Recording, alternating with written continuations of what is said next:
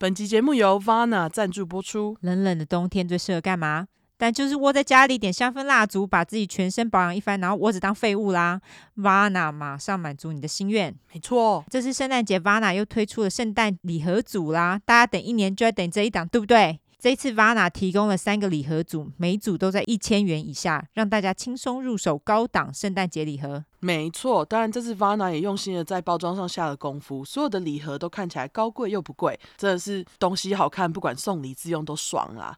哦，对，跟大家说，去年的高级圣诞礼袋，我到现在都还留着装东西哦。真的呢，我也还留着，实在太有质感了。对，真的是很有质感。那今年 Vana 提供了三个礼盒组之一，也有礼袋哦。当然，Vana 这次也是用简洁的北欧设计来吸引大家的目光。另外两个礼盒也是充满了北欧风情哦。废话不多说，我们就来好好介绍一下这次的好康吧。那第一组的话呢，是香氛蜡烛礼盒，内含一个 City Stories 城市旅行香氛蜡烛两百一十克，一个高质感雾面托盘，以及 Garden Harmony 北欧花园安全火柴，而且整组只要九百九哦。嗯、别忘了，Vana 的蜡烛都是由瑞典的油菜籽油制造而成，烧起来安全又干净。而且纯素，不做动物实验。火柴则是由瑞典白杨树作为火柴体，火柴头不含有毒的化学添加物哦，烧起来让人安心。当然，超棒棒的铁盘是实用又美观。那这组的香氛蜡烛礼盒所附的蜡烛有活力清香调跟疗愈木质调两种给你选哦。没错，第二组是口爱的香氛圣诞礼袋，内含口爱的瑞典香氛蜡烛六十五克，以及瑞典安全火柴一盒。这一组小可爱只要五百九十元哦，有个好康。蜡烛跟火柴刚刚都已经说过，原料都超棒棒，就不再赘述啦。那这一组礼袋的香氛蜡烛有光之季节的清爽柠檬调，以及冬泳之书的宁静海洋调可以选择。那么最后一组是香氛护手霜礼盒，一次给你两条护手霜，分别是华树礼赞和冬泳之书护手霜，才九百九十元呢。啊，我超需要的，冬天手真的超干，有这组礼盒根本就不用愁啦。巴拿所有的洗沐产品都严选天然成分，不刺激你的皮肤，香精来源免于有毒有害的致敏成分。华树礼赞护手霜含白桦树萃取，有抗氧化和肌肤镇静的效果。金缕梅可加强收敛并且调理油性肌肤。油菜籽油、乳木果油为双手肌肤带来透亮及柔润效果。哦，这款我根本用爆。那冬泳之舒护手霜呢，则是含有燕麦萃取物，富含维生素与蛋白质，能够提供肌肤所需养分。小麦胚芽油富含维他命 E、矿物质等多元活性成分，为手部带来滋养。没错，那当然说这么多，最后重点就是优惠活动啦！即日起到十二月三十一日前，到 Vana 的官网购买这些礼盒以及更多圣诞节礼盒或单品，输入 True Crime T R U E C R I M E 全小写，立享全站八八折优惠，非常的赞哦！棒棒棒棒！感谢 Vana 赞助播出，进入节目。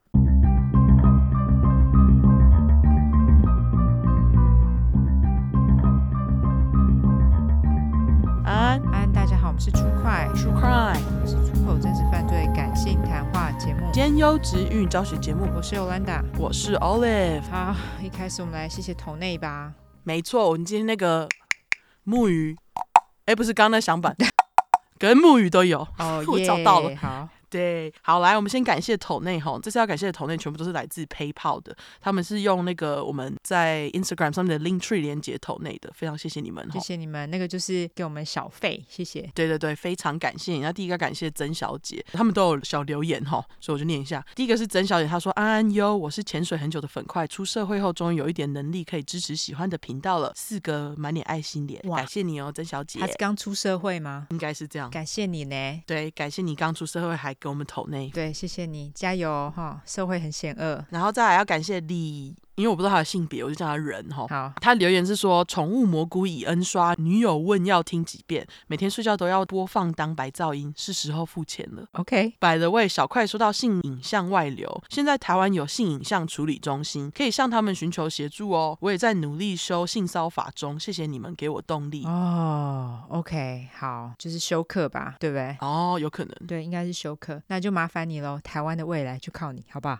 真的真的。然后还要感谢李。李小姐，她留言说只有运动才听，只听到四十七块，流汗脸，没关系，我慢慢追。今天听到欧念评论说有人留一星说你们不知感恩，所以我决定抖内，因为抖内是喜欢你们的频道，而不是为了被感恩呐、啊。会心一笑脸，很爱你们的频道，爱心，感谢你，是不是？对，我们其实都忘记到底当时是什么状况，可是我觉得我们每次在念头内都嘛很感恩。对啊，我们每次念头内都超感恩，好不好？对，说我不知道那个一星是怎样，所以没关系，感谢你看到一星还给我们头内，因为那四十七块，但是感谢那个一心让他来抖内我们。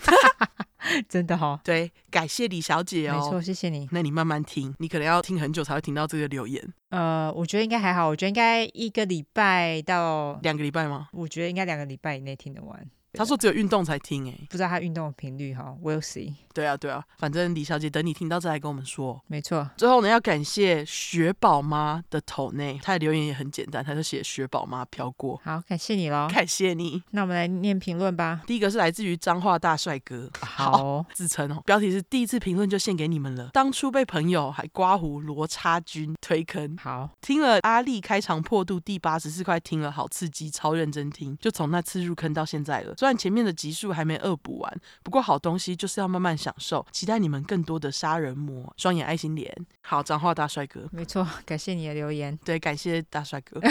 好烦哦，烦还一直念讲大帅哥。对，大帅哥。下一个留言是来自于 Gene U 一个横线零九七二，他的标题是五星啦，换苹果不来五星不行啦，流汗脸，你们很棒，大推笑哭脸，鸡腿点满十一根鸡腿。哦，好，OK 哦，对，十一根鸡腿 emoji 真的点满，感谢你，感谢你。好，下一个是来自于 Rosha De Rosha，应该是吧？R O S H A D A R O C H A，他说非 necrophilia，但又很爱玩尸体的在奥里仪师。哦。家里有一堆 true crime 书籍，跟常被连续杀人犯下饭影集的我，居然这么晚才发现这个频道，真是相见恨晚。害我现在在工作的时候都会听到内伤，因为忍笑太痛苦。身为一个文化人，刮胡文浩可以一边听故事，还可以一边学奇怪的英文，真是好棒棒。是哈、哦，哎，你居然是澳洲礼仪师，哎，好酷哦，真的好酷哦，居然在澳洲做礼仪师，还蛮特别的。他应该不是在打工吧？应该就是你在那边生活一阵子了。对，所以你在澳洲居然当礼仪师，蛮酷的。对，可以来跟我们分享你的那个。在职趣事，如果有的话啦，欢迎分享，好不好？对对，这不是简单的工作，太厉害了。对，感谢留言。好，下一个是来自于阿奇奇小鸡腿，他的标题是新手妈妈已崩溃。他好像之前有留言过哦。OK，对，说安安教主，我是很久以前来留言过的新手妈妈，女儿在三月十九号用超快速急产的方式出生了，水汪大眼睛泪脸。自从成功当妈妈之后，我就再也没有时间听出快乐，so sad，一行情泪脸，我好想念教主点点点。嗯、但是我女儿是高需求宝宝，无时无刻要抱抱，无时无刻尖叫哭。偶尔我想打开 podcast，也被我女儿哭到我什么都听不见。刮胡新手妈妈整个崩溃。女儿现在三个月大了，完全没有遗传到爸爸的好睡，整晚也都胡乱哭一通。每次看到出块跳新的一块，我都告诉自己，我要再撑十五年。等女儿十五岁，我就可以跟她一起听了。呜呜呜！崩溃妈妈现在只能半夜跟女儿耗着的时候打开 IG，花花小瑞米的照片疗愈自己。刮胡婴儿真的好可爱，祝教主天天开心，小瑞米快乐长大。哦，爱心辛苦了，他这是六月流，所以现在女儿应该已经三月十九，已经八八个月了吧？希望有好一点了，好不好？对，希望有比较好睡了。对。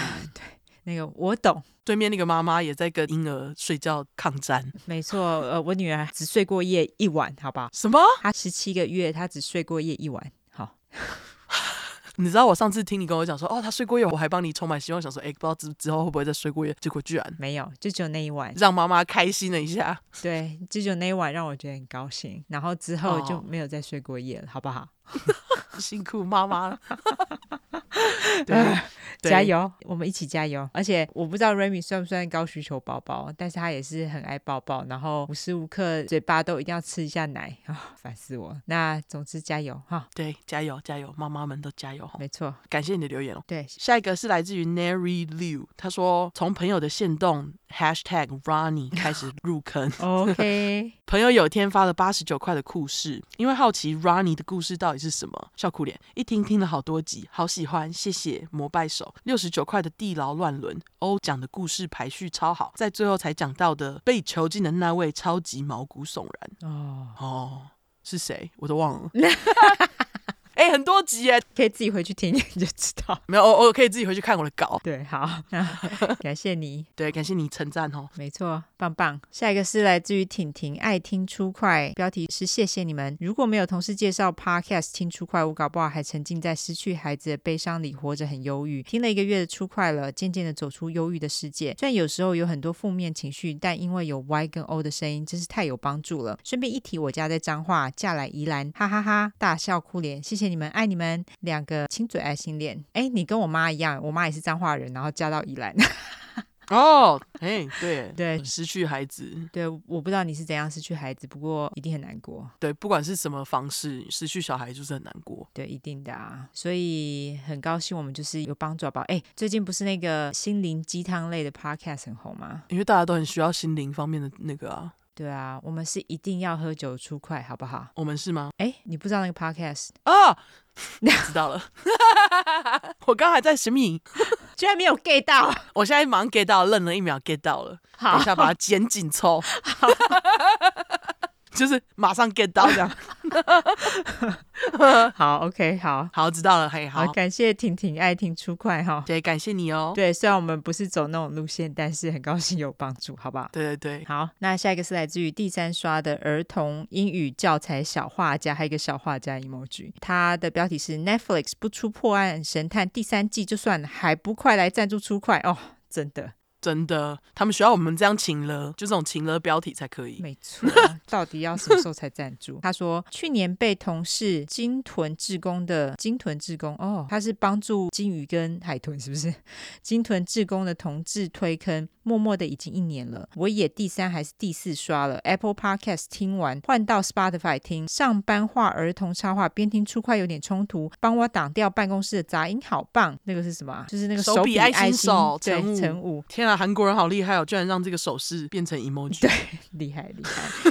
不过还好啊，我们还蛮多儿童插画家来听我们的故事呢，所以大家一起冲突，好不好？高兴最重要。对，高兴爽最重要，才有办法好好创作。没错。好，那感谢小画家。下一个是来自于看不到歌词的人，嗯、他的标题是相见恨晚。很抱歉没有早点认识你们两个守望大眼脸，希望有天可以听到我的留言。两个大哭脸。目前听完六十九集，觉得白白真的好可怜，大哭脸。被自己的亲生父亲做这种事，真的不能想象。这节欧刚。哦，刚生完不久，不是你吧？是我吧？是 Y，对是 Y，是 Y，我在特别贴在你这里，是我，好不好？对，是 Y，是 Y。对，现在小孩应该已经一两岁了，两个大哭脸，对他已经十七个月了。如果能够早点认识你们，就可以跟上你们的愉愉。快跟喜悦哦，愉快跟喜悦。对不起，妈妈现在就是眼睛很不好，但希望现在也不会太迟。爱心不会哦，正在努力听，但又怕有一天要等更新，不敢听太快的进度前进中。一个笑脸。哎呦，不用不敢啦，你就听下去，然后再重刷就对了。对啊，大家都这样子好吧？而且你看我这样自己讲完都忘记之前的故事了，我不相信听完一次会记得全部。对啊，其实 其实我有我也忘记好不好？对啊，对，我们还要自己去看一下之前到底是在讲什么。好，感谢你啦，看不到歌词的人。好，下一个是来自于烂德，他的标题是拉婆婆当下线的金氏媳妇，已经数不清自己到底是第几刷了，就想来改一下评论。爱心，昨天得知婆婆喜欢看 CSI 犯罪现场，立刻把婆婆的手机抢来下载出快，干得好，嘴巴还不停的念叨着这个很好听，还耳朵 emoji，你一定要听，听三集你就下班了，是不是很愉快？啊，婆婆居然还在上班，可恨。的是金鱼脑的我顾着拉下线传教出快有多好听，竟然魂忘了先用婆婆的手机留下五星好评，下次见面一定会记得的。哎，搞不好婆婆一听一听就自己来留五星啊，搞不好。而且婆婆感觉很年轻哎，对，感觉可能是很年轻的婆婆。对，CSI 犯罪现场哎，对啊，真的是哈，很吓趴。那个婆婆你好，赶快来留言好不好？婆婆欢迎来留言。对对对，有听的话就马上来留言好不好？好，非常感谢大家留言，大家留言留起来好吗？没错。好，你有要补充或者是纠错吗？应该没有。好，我有。上一块啊，我本来想要蹭友台，就蹭一蹭还蹭错，说蓉蓉是 Georgia Tech 毕业的，结果人家是 Virginia Tech，我只记得他是南方方舟的好。伙伴，但是我整个搞错州了，好吧？我们就直接把那一段剪掉。所以如果没有听到那一段，然后现在听到这边的，可能会有点不飒飒。我只跟你说，我就是给人家搞错了，好不好？所以这边觉得很拍谢，特此纠正一下。好，好，那。我就来免责声明喽。好，因为我们的主题是在讲有关血腥、暴力或者性虐待的内容，建议有类似创伤或经验的人，还有不喜欢这类题材，你就不要听喽。十五岁以下也不要听，妈妈带着也不要哈。我们会用比较轻松的方式去讲这些故事，并不代表我们不尊重受害者。毕竟案件的内容都很沉重，我们都是开杀人犯的玩笑，对于死者会给予绝对的尊重。还有我们的故事就是充满了偏见，因为我们不爽就是会骂人。我们不是媒体，不是警察机构，没有义务保持客观中立。要听客观中立故事的人，你可以转台哈，或者自己去找资料，不要再给我们靠背了。另外，我们在美国有一段时间的，所以还是会中英文夹杂，毕竟这是翻译的故事。我们还有英语教学，优质英语教学节目呢。哦，刚刚就说现在英语教学节目，我觉得好像没那么流行啊。哦，没有吗？好像心灵鸡汤节目大家比较喜爱。哦，是哦。对，我们就是不喝酒不行的粗快。再说一次，好，希望有蹭到。好，有玻璃心的人，这边给你一个警告，我们逮到机会就说中国的坏话。所以假使你们不喜欢我们讲中国的坏话，就不要听了哈。啊，很久没讲了啊，希望有机会再讲到。好想逮到机会，赶快再讲一讲。而且最近不是选举吗？然后对啊，最近选举就一直在骂台湾的那个候选人。真的 对，好，不喜欢听脏话的人就可以直接关掉了哈，我们就无缘拜拜。另外，如果我们有提到任何加害人有心理疾病的话，并不代表你今天有心理疾病就会干这些事情。有很多人有一样的心理疾病也是充满正气，所以今天如果我们骂加害者，并不代表骂所有有相同心理疾病的人，大家就不要自己对号入座了。没错，今天是我先嘛哈，对对对，好，我这次要来讲一个就是非常近的案子，吉白狼是在今年才定罪而且判刑。如果大家对第七块的阿姐念念不忘，或是觉得我们最近怎么不烂肉？好啦，我来满足一下大家，好不好？哦，而且你今天选的这个人不是也是那个听众？老实说，我不知道，我只是觉得他的故事我一定要讲一下。但是后来你跟我讲说，哎，是听众敲碗的，我就想说，哦。原来听众敲完好，那很好，就顺便讲一下，这样好不好？OK，好。今天的吉白狼还有 Lady Dahmer 女性阿杰的称号，欸，所以大家也可以期待一下 Necrophilia。然后是这样子吗？对，好。而且他从犯案前到审判的整个过程都非常吉白，也很抓嘛。我就先来公布一下这次吉白狼的姓名，他的名字叫做 Taylor Sharpbusiness，就叫小病。其实很想叫他大病啦，因为等等大家听了就知道他根本就有病，那就叫大病啊。大病听起来有点像大便，但是因为小病，我是从他的那个姓，就是 Sharpbusiness 哦，谐音比较好记哈。但是我们一开始先不从小病说起，我们先从本块最重要的人物，也就是小病的受害者 Shadrach Syrian 阿谢的背景开始说起。阿谢他是出生于一九九七年九月七号威斯康星州一个叫做 Green Bay 的小镇，处女座。谢妈的名字是叫 Tara Peconic，谢爸叫做 Michael Syrian，加上阿谢，谢妈跟谢爸他们总共生了四个小。孩正好两男两女。阿谢的童年呢，其实很正常，他就是上小学、国中、高中，但是他没有把高中念完。他在二零一五年，也就是他不到十八岁啦，他就辍学了。虽然如此，他也不是走那种白吃白喝路线，他仍然在爸爸还有爷爷的公司当中找了一个工作。阿谢的家人形容阿谢是一个非常和善的人，而且感情丰富，非常喜欢打电动、露营，也非常喜欢和家人相处。他也很喜欢音乐，据说他也是个木雕艺术家哦。哦，阿谢他从高中开始就跟一个他国中就认识一个女孩交往，那个人就是小病。他们刚开始交往的时候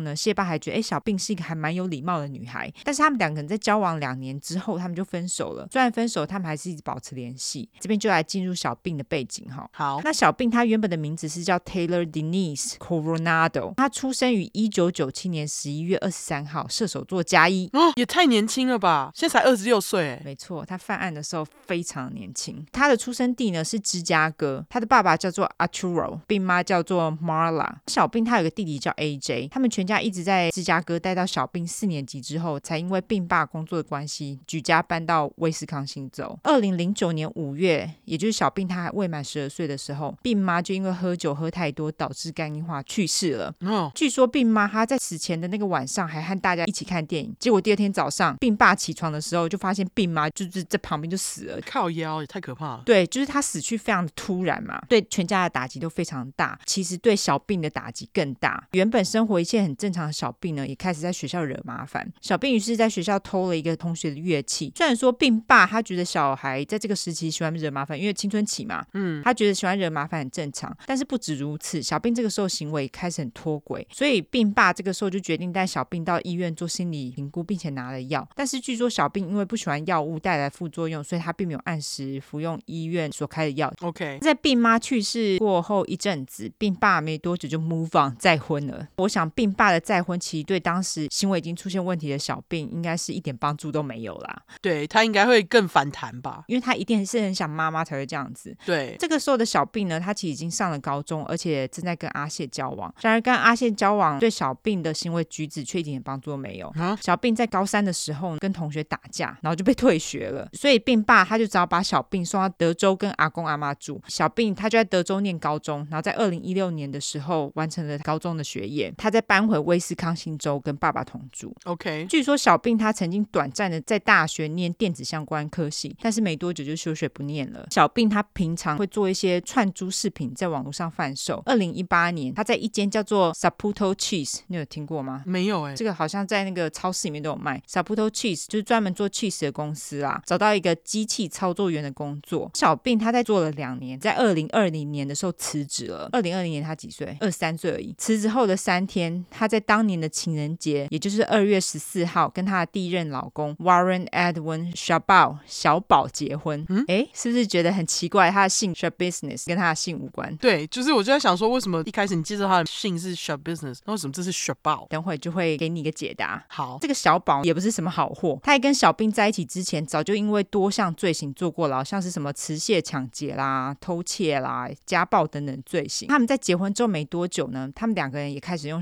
Schabusiness 来当做他们的姓，这个感觉就有点像是小宝股份有限公司的感觉，有没有？真的耶，真的。对，因为他是 S C H A 嘛。对，那个小宝他的 last name 就他的姓是 S C H A B O W，所以他们就用 Shop Business，就是有点像附带他的先生的姓的一部分，然后当做一个股份有限公司的感觉。应该是好神奇哦，为什么要改成这样？而且重点是他后来结婚之后，他没有跟夫姓，哎，他反而是把他的姓改成 Shop Business，哎，所以这个是他的正式的名字，哎，为什么可以这样？好像在美国你可以随便改名字的样子，哎。哦，你可以随便就是写一个你想要的，whatever 你想要的哦。对，好像可以这样子。啊、哦，好哦，神奇哈、哦，很神奇。反正他就是把他自己的姓改成 Shop Business，。好，小宝反而没有改，他也是 shop。哦，你以为就是小宝跟小病结婚之后就要变好吗？也没有，正好相反，反而是小病因此就被小宝带坏。两个人还一起使用 methamphetamine，也就是我们俗称的冰毒或是安非他命。但是这个东西正确来说应该是叫做甲基安非他命，据说跟 amphetamine 的效果差不多。我在这边就叫它冰毒好了。OK，好。冰毒这个东西呢，在这个故事扮演非常重要的角色，所以我这边就稍微来说一下。好，在美国使用冰毒的人数其实非常多，就是你几乎都会听到哦，你身边有哪个朋友或是某某朋友的朋友使用冰毒。就路上流浪汉好像几乎都有使用冰毒，那是 Michael 说的。几乎是，主要是因为它很便宜又很容易取得啊，很便宜吗？对，冰毒很便宜，应该说你相较，就是说骨科碱，骨科碱是比较贵的毒嘛，或者是、oh, OK OK，海洛因其实。很贵，对不对？呃，古柯碱比海洛因贵的样子，因为海洛因好像是来自于古柯碱。海洛因是之前就是冰毒还没有兴起之前，大家比较便宜的选择。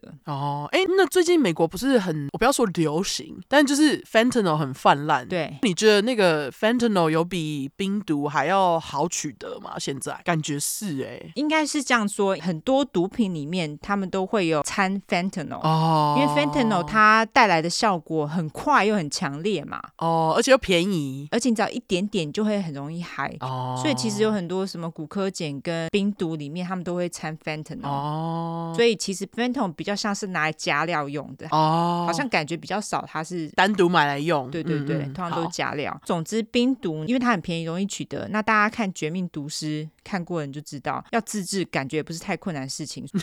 看那随便一个什么街上的人都可以自制哦。据说冰毒它会为大脑带来愉悦感，而且它那种愉悦感啊，是你认为你这一辈子最开心的事情再乘上一百倍那种哦。但是冰毒为你带来的愉悦感消退之后，那个回马枪，也就是不愉悦感，我们也可以说是忧郁感啦，也是乘一百倍哦。哦。所以使用冰毒的人，他们会一直使用，就是因为他们想要脱离那个重度的忧郁感，所以才会一直恶性循环嘛，非常可怕。使用冰毒的人呢，有许多人会产生幻觉，尤其是很喜欢挖洞，有没有？哦，如果有人有使用冰毒，你就看他的院子里面都是洞。哦，是哦。对，如果有看《绝命毒师》，也就知道啊。你你记得那时候就是那个 Jesse Pinkman，那时候还去找一个朋友的，后来还陪他挖洞。哦，对对对。在冰毒发作的当下，据说会很容易丧失同理心，而且会丧失记忆、神经退化等等。不止如此，你使用冰毒还会变丑，因为脸上会长疮嘛，然后牙齿还会掉光嘛，会变得很丑哦。哦，对对对。所以大家真的不要随便便使用冰毒跟安非他命，就是不是天然的东西都还是不要碰。对，对，这样子对，天然我们都已经要自己小心了，更何况是不天然的东西，对不对？真的真的，因为这都化学的，你真的根本不知道吃进去会怎样。而且听说冰毒会改变你的 DNA 耶，哦，就算你不使用之后，例如说你之后有计划要生小孩，你小孩可能会有问题的几率会比较高一点，或者早产儿几率会比较高一点。我听说啦，嗯，是哦。好啦，那反正使用毒品这件事情也不能说都是小宝害小病的啦。毕竟小病他在十二岁的时候就开始抽大麻，那这边再度呼吁，未满十八岁没有在医生的指示之下自己随便使用大麻会影响到大脑哈，不想变笨蛋就不要随便乱用。小病呢，他也是从十八岁开始就使用骨科碱，所以其实毒品对小病来说并不是什么新鲜事，使用冰毒也只是刚好而已。但是夸张的是，小病他使用冰毒的频率，据说他在这个时候每天使用冰毒的频率是一天十次，哎，啊，是不是很靠腰？一天抽十根烟都太多了，更何况是使用冰毒一天十次，不牙齿就掉光，脸这边超丑啊！我不知道，可能因为他那时候还还算年轻嘛，一是他年轻啦，二是因为他使用的期间还不够长，他可能脸上有长疮，但是可能牙齿还没有掉哦。但是一天十次真的不会变神经病吗？也太夸张了吧！一天十次，你用一次，你大概嗨个两个小时，等于他整天都在嗨、欸。对啊，我听说用冰毒的人就是都不睡觉，就是一直用。对，他们会不睡觉，嗯，所以有的用冰毒的人，他们其实就是房子会很整齐，因为他不睡觉嘛，没事干就会整理房子。哦，没想到吧？哎，可是当时那个绝命毒师 Jesse Pinkman 有把自己的房子搞得很乱了，所以就对，但是有搞得很乱啊，也是看人了，好不好？对，哦，对。那总之一天抽十次，就代表你一天有十次都在坐云霄飞车，哎，对啊，就是脑子应该会坏掉吧？所以事实证明就是会哈，大家听下去就知道。好，小病跟小宝两个人结婚之后，当然就是两个人一起手牵手吸毒嘛。他们在婚后四个月，他们的邻居就报警了，因为邻居表示小病一直到处敲邻居的门，敲邻居快要烦死了，他们只好报警。而且重点是警察到现场问小病说：“哎，你在干嘛？”小病就说：“哦，我现在在不同的星球上啦。”而且小病他用毒这么凶，警察大爷马上就注意他手背上有针孔嘛。一问之下，小病也直接就承认他最近在吸毒哦。但是小病他后来被警方质询的非常不耐烦，他转身就走进车流里面，就是那个车子在那边往来，他就直接走进去，就是要去被撞就对了啦。对，所以一名警察他马上就把小病拉回到一个安全的区域，另外一名警察这个时候则是马上进警车，他就要用电脑搜寻那个小病的相关记录，看他是之前被抓一些犯罪记录之类的。小病这个时候看到在警车里的警察之后，马上就问说：“你在拉屎吗？” 他好大胆哦！对，小病他一直都走这个路线。OK，大家 哦好。小病他边问呢，又边走向车流，警察就再度将小病拉回来。小病一个北宋就开始踢警察，在警车里的警察最后就赶快来帮忙那个被踢的警察，然后小病又反击，两个警察就只好把小病制服在地上。最后他们就是以袭警还有妨碍调查逮捕小病，但是小病没多久就被保释出狱了啊！他好夸张哦啊！这个还不是最夸张的，我知道。后面还更夸张，他就是个笑哎、欸，对，大家就知道他已经是个笑哎、欸，他就是个疯子路线就对了，没错，而且他并没有就此低调。哦，他两个月之后开车超速，警察看到小病要他靠边停车嘛，他当然不依啊，所以他就踩油门给警察追，还闯了好几个红灯，还差点撞到一个脚踏车骑士，而且就在警察他试图要挡小病的去路的时候，就是他会把那个车子开到小病的车子前面，有没有？就挡住他，不让他继续走，结果他居然一个转弯就开到他自己爸爸家附近的一个停车场下车。逃跑，但马上就被警察抓到了。在搜索小病的车子之后呢，警察也在他的车子里面找出了冰毒、针筒等等的吸毒工具。那在这之后，小病除了之前那个两个月前袭警跟妨碍调查的罪名之外，又加上了逃逸跟躲避警察、违反保释以及持有毒品等等的罪名，所以警察又逮捕了小病。但小病没多久之后又被保释了。但是虽然说他这次被保释出狱，警方他们有要求小病要带那个脚踝监视器，就是 ankle monitor，以及一种专门测试是否有吸毒的。那个毒品贴片，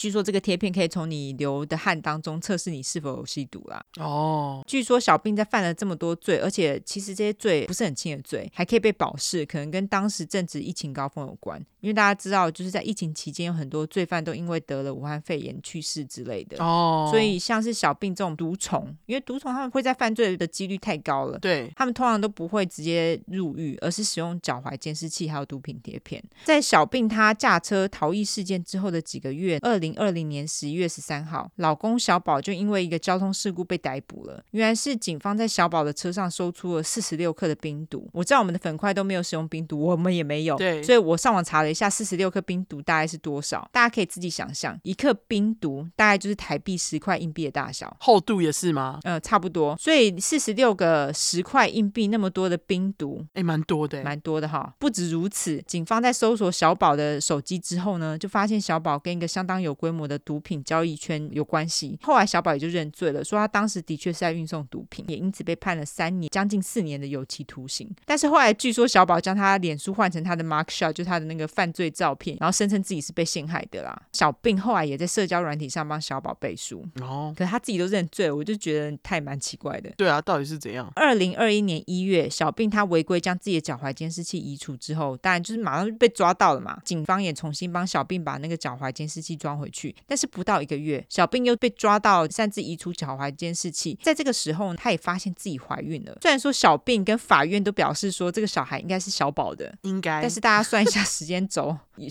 你会发觉有点怪怪的。二零二一年六月，小病因为被起诉嘛，那他本来应该要出庭，但是他没有出现，所以法院就发出了通气，要通气小病。但是在通气几天之后，他又突然出现在法庭了，所以他们就取消了小病的通气。小病他也能够继续保释，不用坐牢。我超级问号，好奇怪哦，是不是？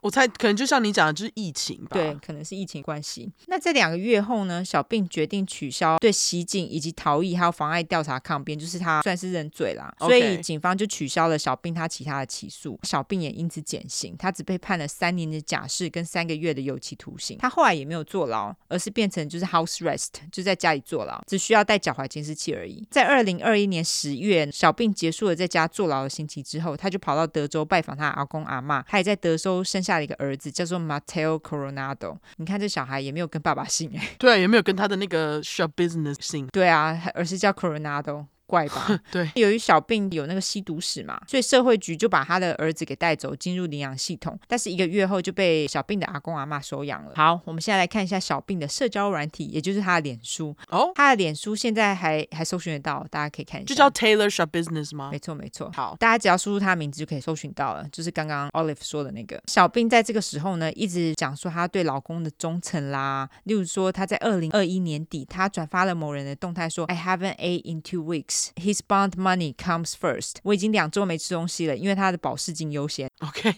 然后小病他又在转发完之后，他上面就写 truth，就是说是金呢这样子。但是二零二二年一月，小病又发了动态说 double cross my loyalty。That's one thing you'll never get back。鼻孔喷气脸。Let's play。意思就是说双重背叛了我的忠诚，那是你永远都拿不回的一样东西。要玩就来玩啊！所以看得出来，应该是小宝不知道在监狱里怎么弄的。也能偷吃就对了啦。po 刚刚那个动态三天之后，小兵又说：“I got hitched to show them my commitment, loyalty, and dedication to them. That I was never gonna be how I used to be. Then they turn around and fuck on me. There's no way I'll never go into another relationship.” 而且还 hashtag can't trust no one。这边 hitch 的意思，h i t h 的意思是勾住、拴住，其实就是暗指结婚啦。因为你们结婚的时候就被勾住、拴住了嘛。对对，整句是说我结婚是为了向他们展示我 的承诺、忠诚和奉献。我再也不会像以前那样了。他们居然转身就弄我，我永远再也不会再建立一段关系了。然后 hashtag 不能信任任何人。接下来的在同一天，也就是二零二二年一月十三号，小病在他脸书上 po 了最后一个动态，他说 went off and told an addict I'll never stop buying you dope so I could sit back watch you die。这边的 dope 就是毒品啦，但是其实很多人都会用 dope 来指大麻嘛。对对，总之这句翻译是说，直接告诉一名瘾君子，我永远不会停止买毒品给你，这样我就可以坐下来看着你死去。他那一篇那个文章，我我在想，可能是因为那个脸书是公开的，嗯，所以他那一篇你。刚刚说那一句啊，什么我可以坐下来看着你死去，嗯、那有四千个 comment 哎，哦对啊，因为大家就会去搜寻他的脸书，在下面留言骂他，对啊，好多，哦。对啊，我找到了，我找到了，因为他很红啊，他是 Lady Dumber，好，等会就知道为什么他那么红了。在这个同时呢，小病也开始在网络上搜寻跟阿杰相关的资讯。讯。哎，我我知道我们出快米都有搜寻过阿杰相关的资讯啦，所以搜寻他好像没什么。但是小病的搜寻跟我们不大一样，他搜寻 Boardi，那个是一个阿杰跟一个意大利主厨的迷因图。大家都知道阿杰把人拿去煮哈，所以他们就是帮阿杰戴了一个那个主厨帽啦。另外，小病还会搜寻阿杰的屁屁，以及阿杰很性感的走进法庭。如果大家还记得的话，Netflix 在这个时候推出了阿杰的影集。哦，对耶，对，所以其实阿杰的相关搜寻在这时候其实非常热门。但是试问，你有搜寻过这些东东西吗？就是搜寻阿杰屁屁跟他性感的走进法庭吗？应该没有吧？没有，我都在搜寻影集相关的那个真实案件，是不是？普通人不会去搜寻这种奇怪的东西啊。对，二零二二年二月，小病自拍了一张奇怪的粉丝照。自拍照片当中，小病看起来是躺着的，他的头旁边有一只手机，手机上秀的照片就是阿杰的照片。老实说，我不知道他是在冲啥小，就有点像粉丝跟他的偶像一起拍照。在这张照片自拍后的十天呢，小病就从一个没有人知道是谁的毒虫，成为举国闻名的杀人凶手。嗯，小病跟老公小宝的关系走下坡之后，小病就跟高中的老相好阿谢又再度联络上。二零二二年二月二十二日。很多个二，这个时候的阿宪其实通常都是跟他爸爸同住，因为他在爸爸公司上班嘛。但是他有时候会跑去妈妈家吃饭或者洗衣服，应该就是他爸妈都离婚了啦哈。嗯，当天阿宪也决定在谢妈家待一晚。当天小病跟室友，他的室友是一个叫做 Scott Thomas 的五十三岁男。小病跟这个人借了箱型车之后，跟阿谢一个也认识的共同朋友 AJ，当晚九点半来到谢妈家接阿谢。他们一行人就三人一起买了一些毒品之后，就一起来到了小病的公寓，他们当晚的计划是这样子：他们决定一起抽个大麻，使用个冰毒，然后大家就在小病的公寓玩耍。过了十二点，午夜之后，小病就帮阿谢剪了头发，并且用自己的手机帮阿谢拍了照。他们的朋友 AJ 表示，当晚一切看起来都很正常。后来 AJ 没多久他就离开了。嗯，接着小病跟阿谢他们一起服用了一种叫做 Trazodone 的抗忧郁药物。当然，这种抗忧郁药物是处方签药物啦。嘿，但是大家也知道，美国很多人会不知道去哪里弄到这种药物，然后当做娱乐。使用就是跟 Xanax 差不多。OK，这种药物呢也被称为 Sleep Easy 好睡药。据说这种药它不会让你觉得嗨，但是如果跟酒精还有迷幻药或是冰毒一起使用的话，可以加强其他药物产生的愉悦感。所以现在我们知道小病跟阿谢这时候他们的体内至少有大麻、冰毒跟好睡药。二十三号的凌晨，小病跟阿谢开着室友的车回到谢妈家的地下室。小病跟阿谢他们回到谢妈家的时候，没有碰到谢妈，因为很晚了嘛，谢妈已经睡了。嘿，谢妈当天她的男友也住在她家，虽然说没有碰到面，但是谢妈知道阿谢跟小兵都在她家，就是有听到他们进门。嗯，当天凌晨约两点半的时候，这个时候外面大风大雨啦，谢妈这个时候就被门关上的声音惊醒。那个门呢，她听得出来是通往地下室的那个门的声音，所以谢妈这时候就想说，哦，可能是小兵要离开了。接着谢妈她就听到厢型车启动后离开的声音，她这时候就想说，啊，醒来看一下，反正都醒了嘛。结果她醒来的时候，她看到地下室的灯怎么还开着？所以他就走进地下室看是怎么一回事，想说这么晚了，阿谢怎么还没关灯？应该要睡觉啦。结果谢妈她到了地下室的时候，她没看到阿谢，她想说哦，阿谢可能是跟小兵一起离开了。就在谢妈准备离开地下室的时候，她突然瞄到一个五加仑的桶子。哎，这种桶子其实在美国家里都有，我家他妈超多个五加仑的桶子。你是说就是像那种有点垃圾桶的那种尺寸，你知道吗？小垃圾桶的尺寸。啊，我知道，就是在那个 Lowe's 或是各种 Home Depot 可以买到那个桶子。我家也有一个。对啊，我就跟你说，大家几乎家里都有一个，因为便宜好用。对对对，没错，就便宜好用。因为大家家里都有嘛，所以你其实不是很起眼的一个桶子。但是因为这个桶子它出现在一个它不该出现的地方，也就是通往地下室的楼梯的底部啊，就挡在那一边嘛，而且桶子。上面还盖了一条毛巾，谢妈就觉得很奇怪，她想说：“哎，这是怎样？”她在好奇心的驱使之下，她就打开了毛巾，往桶子里面一看，她看到这个景象呢，应该会成为她一辈子的梦魇。里面是什么？在桶子的最下方充满了血，那桶子里面躺着的呢是阿谢的头。啊！下面看到这个景象，应该谁都会吓死吧？对啊。而且还他儿子哎，也太超现实了吧？就想说，干你儿子本来还活着，你早上还看到他，怎么晚上头就在这桶子里面？对，因为很超现实嘛，所以在不知道如何处理自己情绪的情况之下，谢妈就赶快上楼把自己的男友 Steve Hendricks 阿追叫醒。阿追在听到了之后，他也不相信谢妈，他说：“你在胡乱是不是？”因为谁第一个听到说：“哎，我看到一颗头，会相信？”如果是我的话，我一定也会吓到，我想说你应该胡乱吧，因为大部分人都会觉得是胡乱吧，对不对？对，就觉得你看错了吧？骗人，不可能。所以这个时候阿追因为他不相信嘛，所以他就起床想说自己到地下室一探究竟。结果他一看，看到血淋淋的头，他也整个吓 爆。但是阿追说他那时候就是很惊吓，他说他其实根本看不出来那是什么东西，他觉得可能是死掉的动物之类的。哦。但是谢妈跟他保证说那个绝对是阿谢的头。两个人就决定报警。但他们这个时候报警，他们不是打九一一，他们是打那种非紧急电话，因为九一一是紧急电话嘛。有人认为是因为他们当下真的太惊吓，然后不知道如何处理。对。他们就觉得这可能不是怎么紧急事件，因为阿追一直觉得那个是动物物而已。他拒绝接受现实，我觉得。对对对对对，他就拒绝承认那个是一个桶。对。在报警过程当中呢，阿追一直跟警察说他看不出那个桶子里面是什么东西。阿追他在跟警察说的时候，他就说谢妈跟他说那个是他儿子的头。警察一开始居然也不相信，他还问阿追说：“你觉得那个是谢妈的幻觉吗？” 于是警察就要求要跟谢妈对话，因为他要确定他是不是吸毒什么的。谢妈在讲话的过程当中非常冷静，在跟谢妈确认他所看到的东西是阿谢的头之后，警察就问谢妈说：“她最后一次看到阿谢是什么时候？”谢妈就表示她最后一次看到阿谢时，她是跟小病在一起。那这一段报警电话我会放在资讯栏给大家自己去听啦。好，谢妈还有阿追他们两个人其实非常冷静，OK，就是非常平铺直述，没有什么尖叫啊或者是大哭什么的，完全没有。可能已经叫完了，没有。我觉得是因为他们不想要去承认呢、欸，就是心里还无法接受这件事情，还在很 shock 的情绪当中。我觉得啊，听起来是这样子。嗯嗯，在二十三号凌晨三点二十三分，两个警察到达谢妈家，谢妈当然马上就叫警察去看那个桶子嘛。因为其实连警察都觉得这一切都太超现实了，他们自己也看了桶子很多次，确认那真的是一个人头之后，才赶紧用对讲机回报，并且要求支援。警察在看了桶子里面的人头之后，也发现，在地下室的床垫旁边似乎有人肉跟血迹。在这个同时，既然谢妈说小病是最后一个跟阿谢在一起的人，警方当然也派人到小病的公寓。清晨五点十一分，警察到达小病的公寓，他们看到了谢妈所说的那个箱型车。警察那个时候就拿那个手电筒往里面看。看，他们看到车子里面就是很多垃圾啦，还有一个什么装那个慢炖锅的箱子，Instant Pot 吗？啊，他是说 Crock Pot，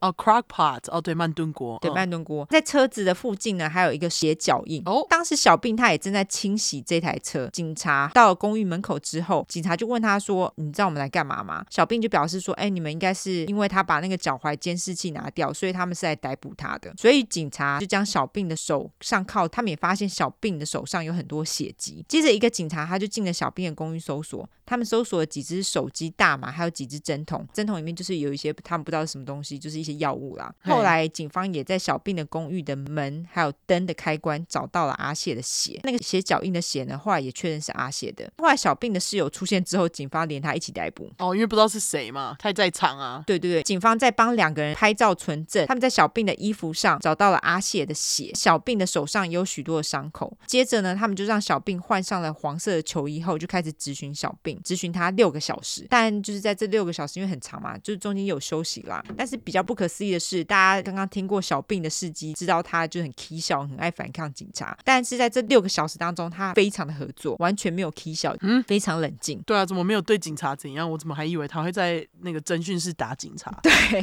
大家也非常惊讶他到底是怎样。当警察问小病到底是发生什么事情的时候，小病先一开始说：“哦，我不知道。”因为他说他整个过程都直接 black out。他就说，就是眼前一片黑黑掉这样，但是他接着又说，他和阿谢一起使用了冰毒，然后回到谢妈家，接着他们两个就打炮了，在过程当中他们就 BDSM 起来了。小病这个时候就用狗链，英文是用 choke chain，这种狗链其实它比较像是狗项圈，是给大狗用的啦，因为小狗用应该会死掉吧，因为那个大狗有时候你想要制服它的时候比较难，你在用那个 choke chain 带它去散步的时候，它如果想要离开，它就会直接勒住它的脖子，那它就不会一直暴冲这样子。对对，其实我觉得是比较不人道的东西，哦、但是对蛮多就是养 pitbull 斗牛犬的人都会使用哦。哎，所以他们就是真的是用狗的链子在用，他们不是用那个专门的 BDSM 工具哦，不是，是真的狗链哦。OK OK，小兵这个时候就用狗链围在阿谢的脖子上勒他。他说，因为是阿谢喜欢。不止如此呢，他还使用假阳具塞进阿谢的嘴巴跟屁眼里。然后小兵说，在用链子勒阿谢的时候呢，他因为就吸毒嘛，整个眼前黑掉，勒太紧，结果他醒来的时候，他发现阿谢在咳血。虽然说小病这时候心里想说。耶，好像做的有点太过了。但是因为小病当下觉得非常满足，所以他并不想松手。据说阿谢这个时候有反抗，但是没用，反而让小病越来越兴奋。小病表示说，他接着感觉到阿谢的心跳变慢，然后阿谢就被勒死了。整个杀害阿谢的过程只花了三到五分钟。接着小病他的反应是：Wow, I did it。就是我居然做到了，在勒死阿谢之后，他还和阿谢 necrophilia 一番。他不但帮阿谢口交，还继续用假阳具戳阿谢，接着还跟阿谢的尸体打炮。而且重点是，他在做这些事情过程当中还边肢解阿谢。嗯，他不是超发疯？傻小，他真的是女阿姐。对，至于小病他是用什么东西肢解阿谢的呢？他用的是阿谢家里你在厨房会找到的刀子。小病还特地上楼到厨房拿了很多支刀子。谢妈她也表示，她有看到小病。并上楼，但是他以为小兵是要上楼使用厕所，没想到居然是在拿肢解尸体的工具。在肢解了阿谢之后，小兵就将阿谢的血用一个蓝色的塑胶容器装起来，然后将血倒在地下室的浴室里面。小兵声称他在肢解尸体的时候，因为毒品的关系，他还睡着了好几次，但是他还是继续肢解哦，并且跟尸体打炮。啊，他是发疯，真的。在分尸了阿谢之后呢，小兵在地下室找了一些箱子装阿谢的尸块，打算将所有的尸块都带走。小病将阿谢一些身体的部位放上厢型车之后，就开始疑神疑鬼，然后开始发懒，所以他就把头忘在地下室了。后来小病还表示说：“我真不敢相信我把头留下来了，因为他表示他很喜欢那颗头。”他要干嘛？不知道，奇怪，莫名其妙。在整个咨询过程当中，小病他其实就像是在形容别人的事情一样，而且他还说：“我应该要吸更多毒才对。”好哦，是不是有病？嗯，那大家有发现吗？我一开始说小病，他一开始说他眼前一片黑，什么都不知道，但是其实对于整个过程，他其实都记得清清楚楚。哎，哦，对啊，对啊，就是他给的细节蛮多的，哎，对，很多，对不对？对啊，对啊。后来在法庭上所争论的一点是，就是他在咨询的当下是否还受到毒品的影响，也就是说他在整个被咨询的过程当中，他是否还在嗨？但是因为如果他还处在很嗨的状况之下的话，照理说他的证词的可信度可能会打折，因为他整个咨询过程。六个小时嘛，在网络上大家有截取一些比较关键的一些影片，会把它放在资讯栏给大家看哈，大家可以自己去判断。Okay. 但是最后法官认为小病他当下也看起来非常的清醒，所以不管他当下是否还处在嗨的情况之下，他绝对知道自己在干嘛。嗯，在咨询完之后，小病因为在肢解阿谢的过程当中，他就是有伤到自己的手啦，所以他后来就被送到医院治疗。治疗过后，小病他就再度回到警局，警察在跟小病确认他之前所说的证词之后，警察就跟小病说：“你要坐牢哦。”不知道为什么这个资讯却让小病觉得很惊讶。哈，毕竟因为他之前都没有坐过牢啊。警察看到小病这么惊讶，就问小病说：“一个杀了人还把人家分尸的人，不是应该坐牢吗？”小病于是说：“哦，fuck yeah，that shit is fuck up。”他同意警察，对，就说：“啊、哦，当然啊，当然啊，这么夸张的事情，当然。”我真的觉得他有病哎、欸，他真的是吸毒，吸到塔卡派克，就是脑子已经毫无逻辑，不知道在想什么。对，那警方在封锁谢妈的地下室 （A.K.A. 犯罪现场）之后，他们就在床垫跟枕头上发现了血迹，床底下也看起来有被清过的血迹，地下室浴室的排水口有血迹，看起来也是被清理过了啦。他们后来在一个游戏机，就是那 arcade machine，就是那种比较传统的那种游戏机，哦，旁边发现了狗链，就是我刚刚说的 choke chain。接着他们在一个木质的柜子里面的。盒子中找到一个假阳具，而且假阳具上面还有一些肉啊！到底是怎样？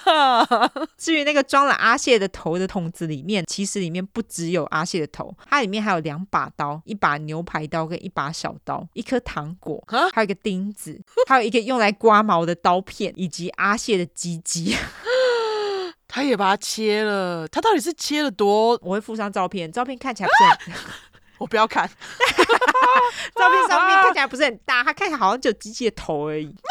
我不知道是因为他鸡鸡本来就不大，还是他真的只有切他的头而已，我不知道。你说你要附的照片是就是有头哦，对，有头，然后有鸡鸡哦，有有鸡鸡，但是他看起来只有鸡鸡的头，就是那个龟头。不是，我是说阿谢的头，不是龟头的头，没有阿谢的头，就是除了头之外的东西。然后除了头之外的东西，OK，没有阿谢的头。大家如果发的头的话，应该会被 Instagram 禁吧？对对，我想说，哇。就居然看得到头的照片，OK？没有没有没有头的照片。接着，在一个黑粉色的背包里面，他们也发现阿谢的尸块，有些尸块他还用塑胶袋装了起来，有些没有啦，有一些就是一块肉这样。除此之外，在地上还有一个蓝色的塑胶箱，上面用毛巾还有一些衣服盖了起来，里面则是一把雕刻刀，还有一些内脏，还有阿谢他的上半身，加上未肢解的手背也在里面。他到底是肢解了多少？好奇笑哦，超夸张，而且真的是从这些尸体看不出来他的规则，这样子。毕竟他吸毒啊，毫无逻辑。他就是整个乱来哎。对，而且还没完哦，在衣柜上面的一个袋子里面，就是 duffel bag，大家普通那种旅行用的那种袋子里面，发现了其他尸块。在袋子的旁边也有一些沾了血的湿纸巾，在纸巾的旁边有三把刀，其中一把刀是那种有锯齿，就是类似那种切面包的刀子，而且它的锯齿很明显看起来已经钝掉了。另外一把小刀已经就是弯曲弯掉了，还有一把牛排刀的尖端已经断掉，那个断掉的部分后来也在阿谢的尸体当中找到了。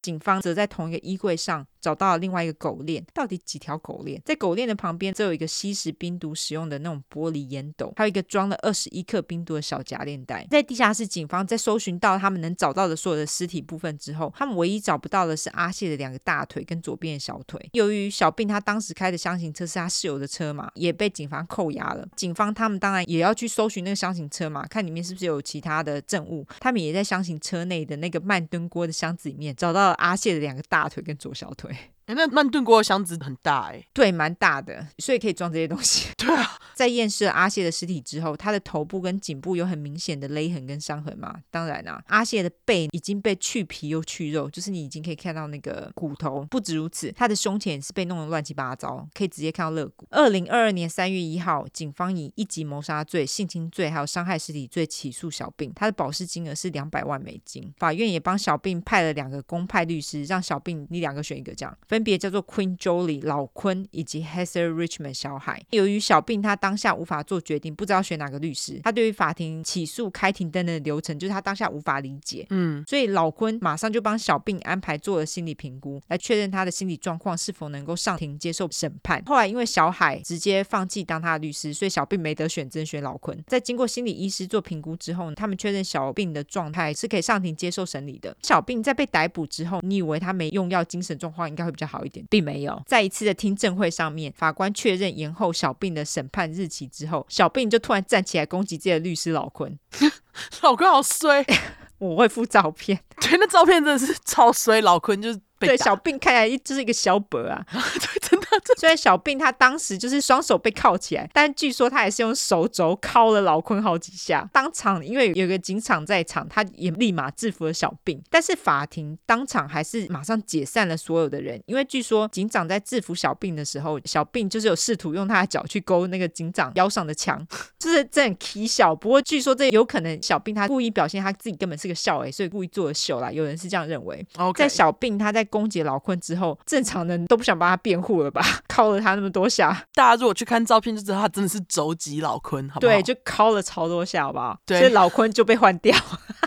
老坤可能自己也不想要弄了吧？对啊，被 敲了那么多下。对啊，总之老坤后来就不是他的律师了，他就换了律师。所以后来还是就是再派另外一个公派律师给他就对了。对，就另外派了一个。OK，在开庭之前，小病的新律师就表示，由于小病之前那个心理评估已经是好几个月之前的事了，而且凶杀案也是一年多之前的事，所以他们要求再给小病做一次心理评估。那法官也答应了。但是据说心理医生曾经试图帮小病做心理评估三次，但是小病都不肯说话，而且还拿起一张塑胶椅子丢医生。但是医生他还是不死心，在经过几个月的尝试之后，小病终于肯配合。医生也表示，小病他不适合上庭接受审判。但是另外一个心理医师又说，小病可以上庭，没问题啊。所以不管怎么样，这样来回了几次之后，小病的审判就是他最后还是出庭了。他的审判终于在今年二零二三年七月二十四号的时候开庭。哇，好新哦，超级新，是不是很近？现在才十一月。小病当然是以自己心理有问题而不认罪。在整个审判的过程当中，小病的表现完全真的是有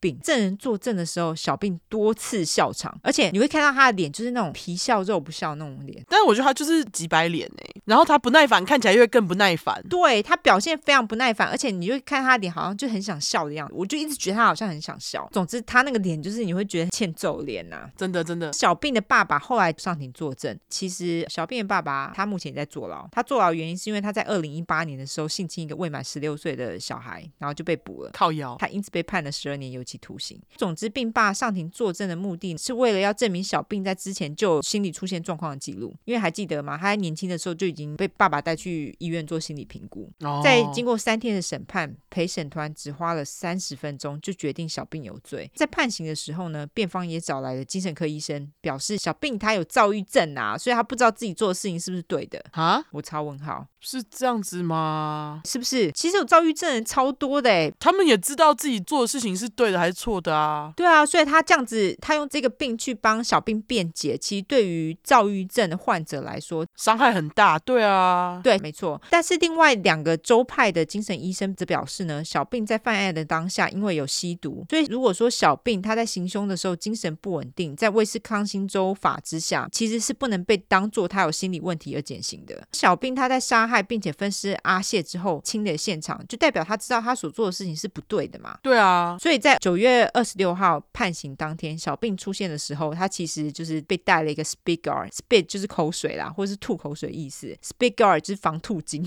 就是他脸上被围了一条毛巾这样子。我只能说，小病真的是让大家惊喜不断，因为他会带那个防吐巾，是因为他在监狱里面一直朝其他囚犯吐口水。哦，原来不是他被吐哦，原来是他吐别人。对啊，因为那是防防他吐别人呐、啊，所以上庭的时候就被戴了防吐巾。他真的是笑诶、是不是？总之，当天虽然小病的爸爸跟奶奶都有出庭帮小病求情，就希望能够减刑，但是小病最后还是被判了终身监禁，没有假释的机会。由于威斯康星州是没有死刑的，所以这其实是最重的刑期了。哦，小病后来对于他的刑期有提出上诉，但是我猜应该是会被拒绝啦。我觉得他很拿翘哎、欸，他态度也很拿翘，好不好？他对球友们吐口水，他真的都不怕吗？他不怕被人家弄哦，就是很敢呢、欸。但是我觉得他就是仗着自己是个神经病，你知道吗？哦，大家也不敢对神经病干嘛。对对对，两点补充，小病后来的确把他姓改成 Sharp Business。他们有离婚吗？没有离婚诶、欸，他们好像还是结婚的状态诶。而且小病的老公小宝在脸书上非常支持小病哦，我真的觉得他心很大诶，因为他自己的老婆其实是跟其他的男人发生性关系，而且还 necrophilia。重点是他的小孩还可能不是他的呢，他还整个支持自己的老婆。除了说他心很大，我不知道应该说什么诶，还是他就是怕惹到小病，然后如果之后小病有一天。真的，哎，可是他也没有假释的机会，他也不会被放出来啊。对啊，在我看来啦，我觉得是因为小病他因为这件事情变得非常有名，我觉得他是在蹭小病哦，我觉得啦，哦，是这样子，因为毕竟他是一个罪犯嘛，对罪犯来说，犯了很大罪的人其实是他们的偶像吧。我猜啦，哦，可能哦，你就跟别人说，哎、欸，我老婆她那个杀人，然后在那个坐牢、啊，还分尸哦，对呀、啊，嘿呀、啊，嘿呀、啊，很厉害哦。哦，对，因为毕竟他是罪犯，嘿，对，他是罪犯，所以对他来说，他老婆犯了这么大一个罪，我觉得他是在蹭他老婆啊。然后我觉得他搞不好也不觉得，就是他跟其他男人发生关系有什么啊？他们可能是开放式性关系吧，我不知道哎、欸。对，不知道，但他真的是笑哎、欸，我觉得他就是走集律师的照片真的超经典。对啊，他真的就是整个就是笑、欸，就是真的就呈现出一个笑哎、欸。对，而且哦，刚刚我不是说他就是生那个小孩嘛，然后时间走不对嘛，因为他一月的时候发现他自己怀孕，然后他十月生下，所以。其实很早就发现自己怀孕，可是她发现自己怀孕的那个时间点，其实应该是她刚怀孕。可是那个时候小宝在坐牢，欸，哎，对啊，我刚刚就是在想说，你会讲时间轴，就是因为小宝当时被送去坐牢，那他应该是就是跟阿谢，不一定是阿谢，可能是其他的男人。但是现在这个小孩就是被送去那种呃，没有没有，小孩已经被被阿公阿妈领养了，对，被那个小病的阿公阿妈领养，对，但是现在就是阿公阿妈继续照顾这样子嘛？对对对对，阿公阿妈还是继续照顾他。啊，他们有想要打算找出爸爸是谁吗？还是没有？我不知道哎、欸，哦，但是因为他们就说那个是小宝的小孩啊，而且你知道小宝跟小病他们互相把对方的名字刺在自己的脖子上哦。好吧，我只能说小宝对小兵是真爱，真好吧，你们爽就好。小兵也把他的名字在他自己的脖子上啊，所以我不知道到底是怎样。他们之前也有出问题啊，所以我不知道他们两个人到底怎样，不知道。很奇妙的一对夫妻啦，我只能这样说。对，我不想要这么说，但是你知道有一些美国人，你真的一看就知道他是罪犯，或者是他有做一些坏事。然后我觉得小宝跟小病两个人的长相都是那样。对，小病在这件事情之后就因为很红嘛，老实说她是女性，又把人家之前成这样子，很少见啊，所以她在这之后就变得红翻天呐、啊，所以她的脸书才会一堆人都去留言呐、啊。哦，的确是很少，而且是做到像阿杰那种地步的女性杀人犯，真的是没听。过。对，所以她才会被称为是 Lady Dahmer 啊。对，你光想象就是她在小谢死后在那里继续边切边 necrophilia，就整个就是三小，好恶的。对，好，好，就是这样，各位那个满足烂肉控，对烂肉控，还有那个敲碗的粉块们，好，就这样，晚安。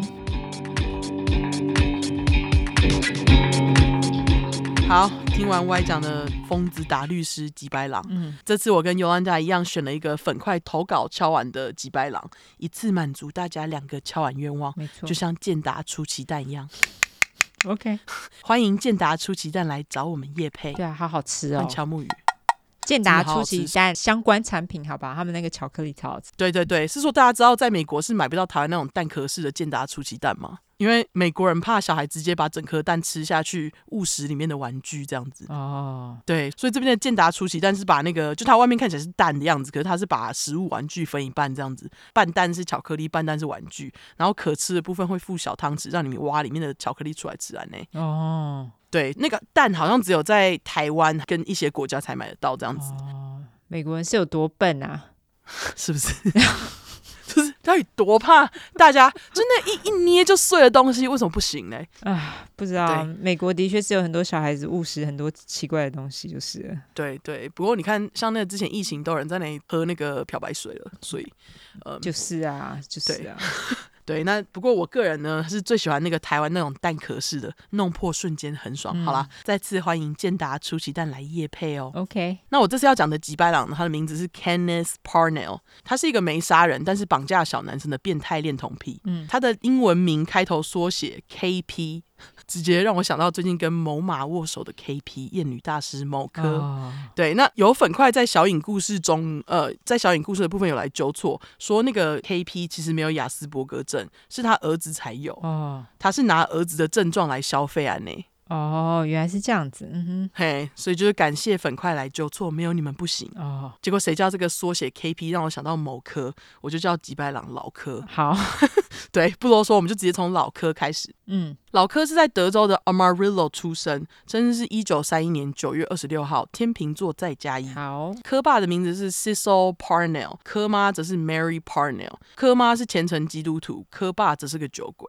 在老科出生那年，美国刚好正在经历经济大萧条。不止这样呢，老科一家所在的德州还发生了黑色风暴事件，英文是叫做 Dust Bowl，D U S T B O W L。那 Dust 是灰尘，ball 只是碗碗工。嗯，那黑色风暴事件呢，又可以称为肮脏的三零年代，英文是 Dirty Thirties。它指的这个年代呢，在多数地区是。介于一九三零到一九三六，那少数地区的沙尘暴呢，是持续到一九四零年这样子。啊，所谓的黑色风暴事件，也就是在三零年代时期美国中部发生的巨型沙尘暴事件。当时呢，这些巨型沙尘暴在美国曾经被称为 Black Blizzard，就是黑色风暴或 Black Roller 黑色巨浪。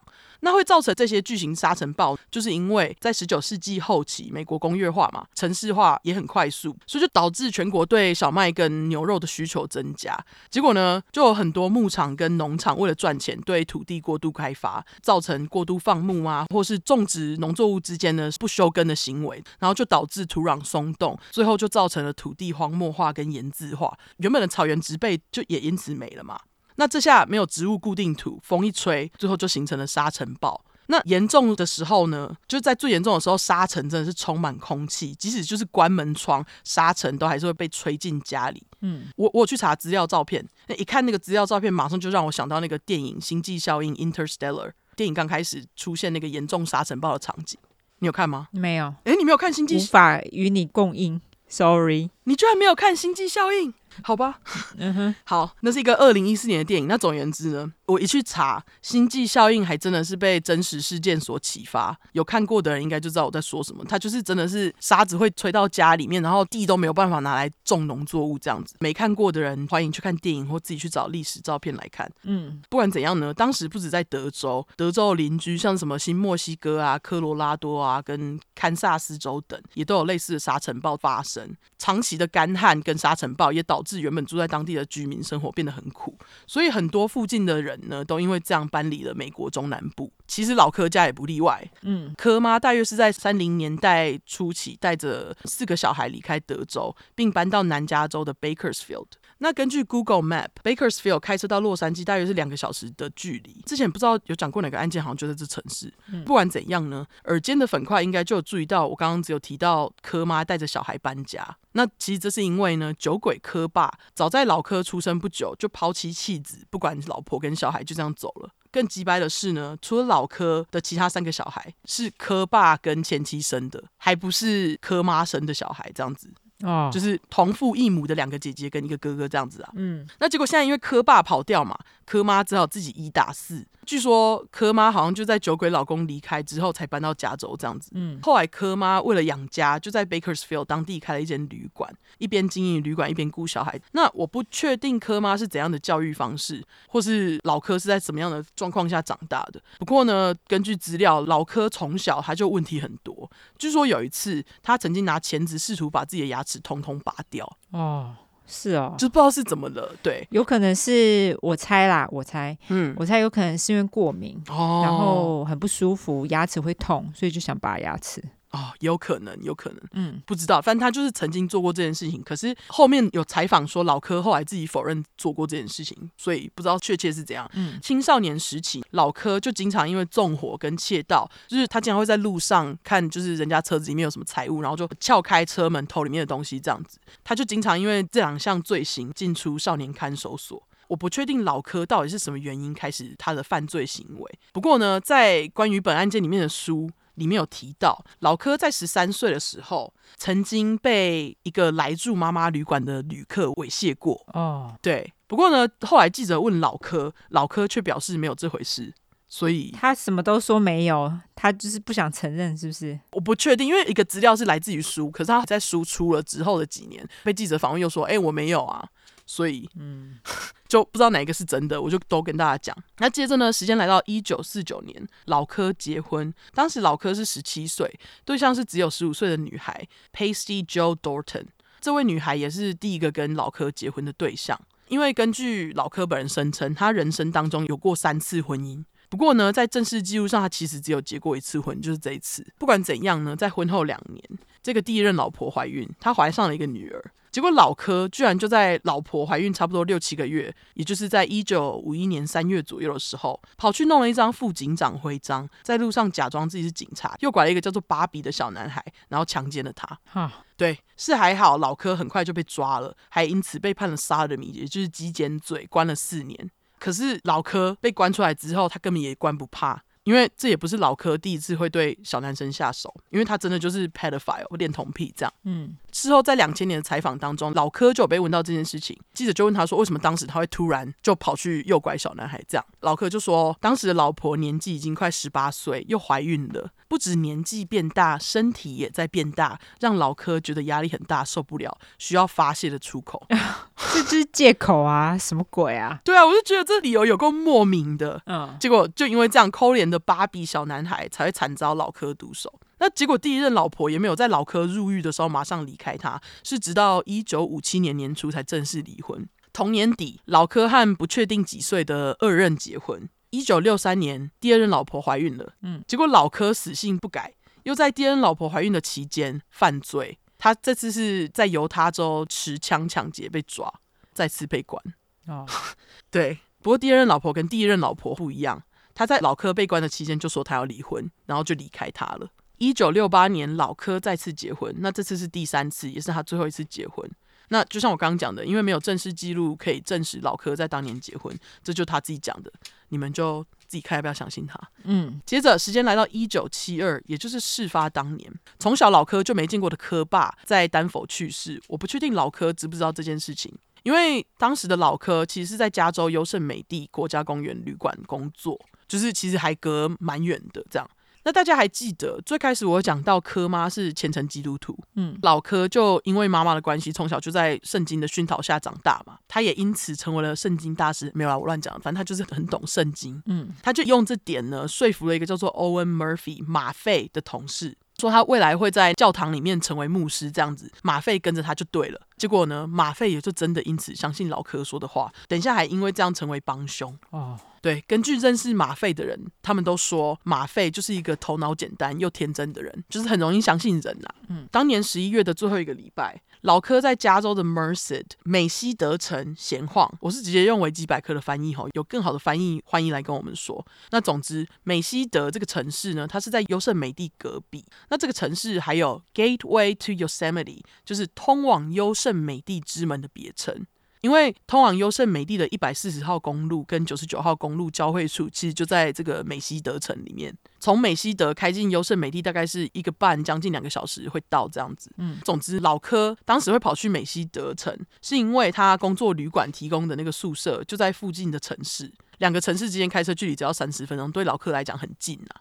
那当时十一月，正当老柯在街上闲晃的时候。他就发现七岁的 Steven Steiner 小史，小史当时是在走回家路上，他就被老柯看到。老柯看到可爱的小史，马上就对小史起了色心，天天开始会下班的时候跑去梅西德城，就是为了要看他这样子。变态，真的，对，真的超变态。我觉得以小孩为目标，真的太变态了。嗯，那看了几天之后呢，老柯就跑去说服马费，就刚那个同事，表示说：“哎、欸，我以后是要成为牧师的人嘛，那我需要一个年轻的小徒弟，以方便我培养未来的牧师接班人啊。”你，哎呦，牧师真的很好用哎、欸，是不是？嗯。然后马费就被他说服了，老柯就拿了一些传单给马费，要马费去街上发传单，诱拐小史。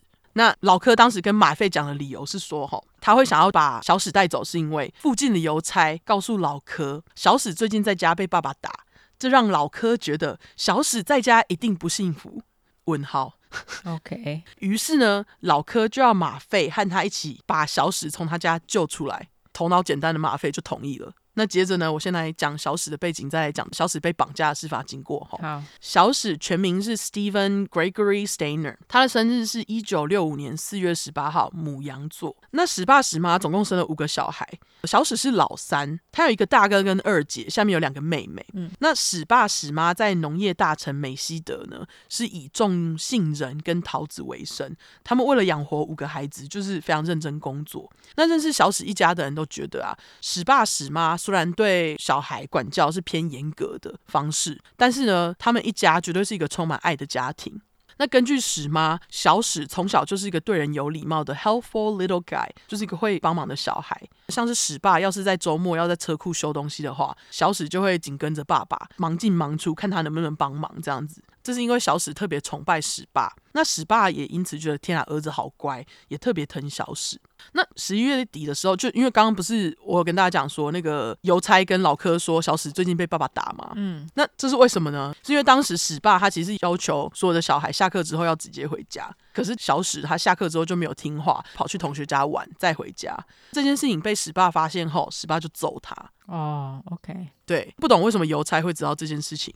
而且邮差也是蛮多嘴的，他就跟老柯讲了。接着呢，我们来到事发当天，也就是一九七二年十二月四号。那天是星期一，史妈为了买生活用品，比平时晚到学校接小史。结果谁知道，当史妈抵达学校接儿子的时候，她并没有看到儿子，就是小史已经不在学校了。史妈就直接回家，因为她想说小史可能就是自己走回家，不然就是去同学家玩，儿子应该等你就回来了。可是史妈到家之后等了等，却都没有小史的踪影。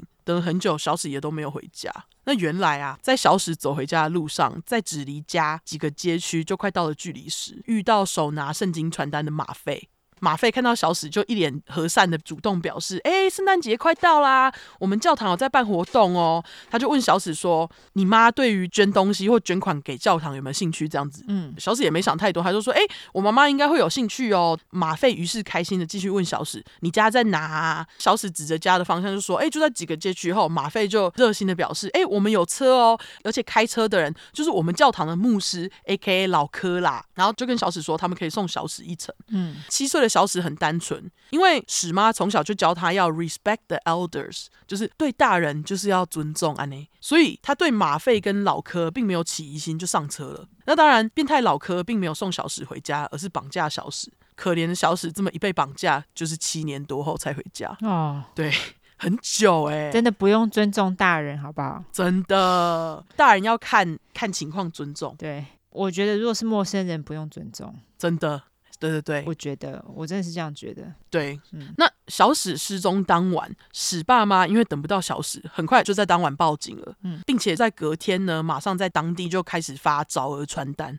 不管他们怎么找，都没有小史的消息。可是家人也完全没有要放弃他的意思，就是七年来他们都一直在找他哦。嗯，而且据说到后来，因为你知道，像这种失踪的小孩，如果很久没找到，大家是不是都会想说啊，会不会是死了？对。那史爸每天他只要有空，他就会跑出去外面，一直在城里面开来开去，就想要找到小史。那到后来啊，史爸不只会注意路上的人，还会特别看路边有没有任何刚被挖过大洞的那种痕迹。哦，oh. 这件事情就是让人觉得很心碎，因为他就是怕可能那个是他儿子被弃尸在那边这样。哦、oh，OK，对，我就觉得家人很可怜。对，而且更可怜的是啊，史妈事后还说，她觉得小史会被绑架，都是因为他跟史爸把小史教得太听话，就是说要尊重大人这样子，才会让小史太容易相信人而被绑架。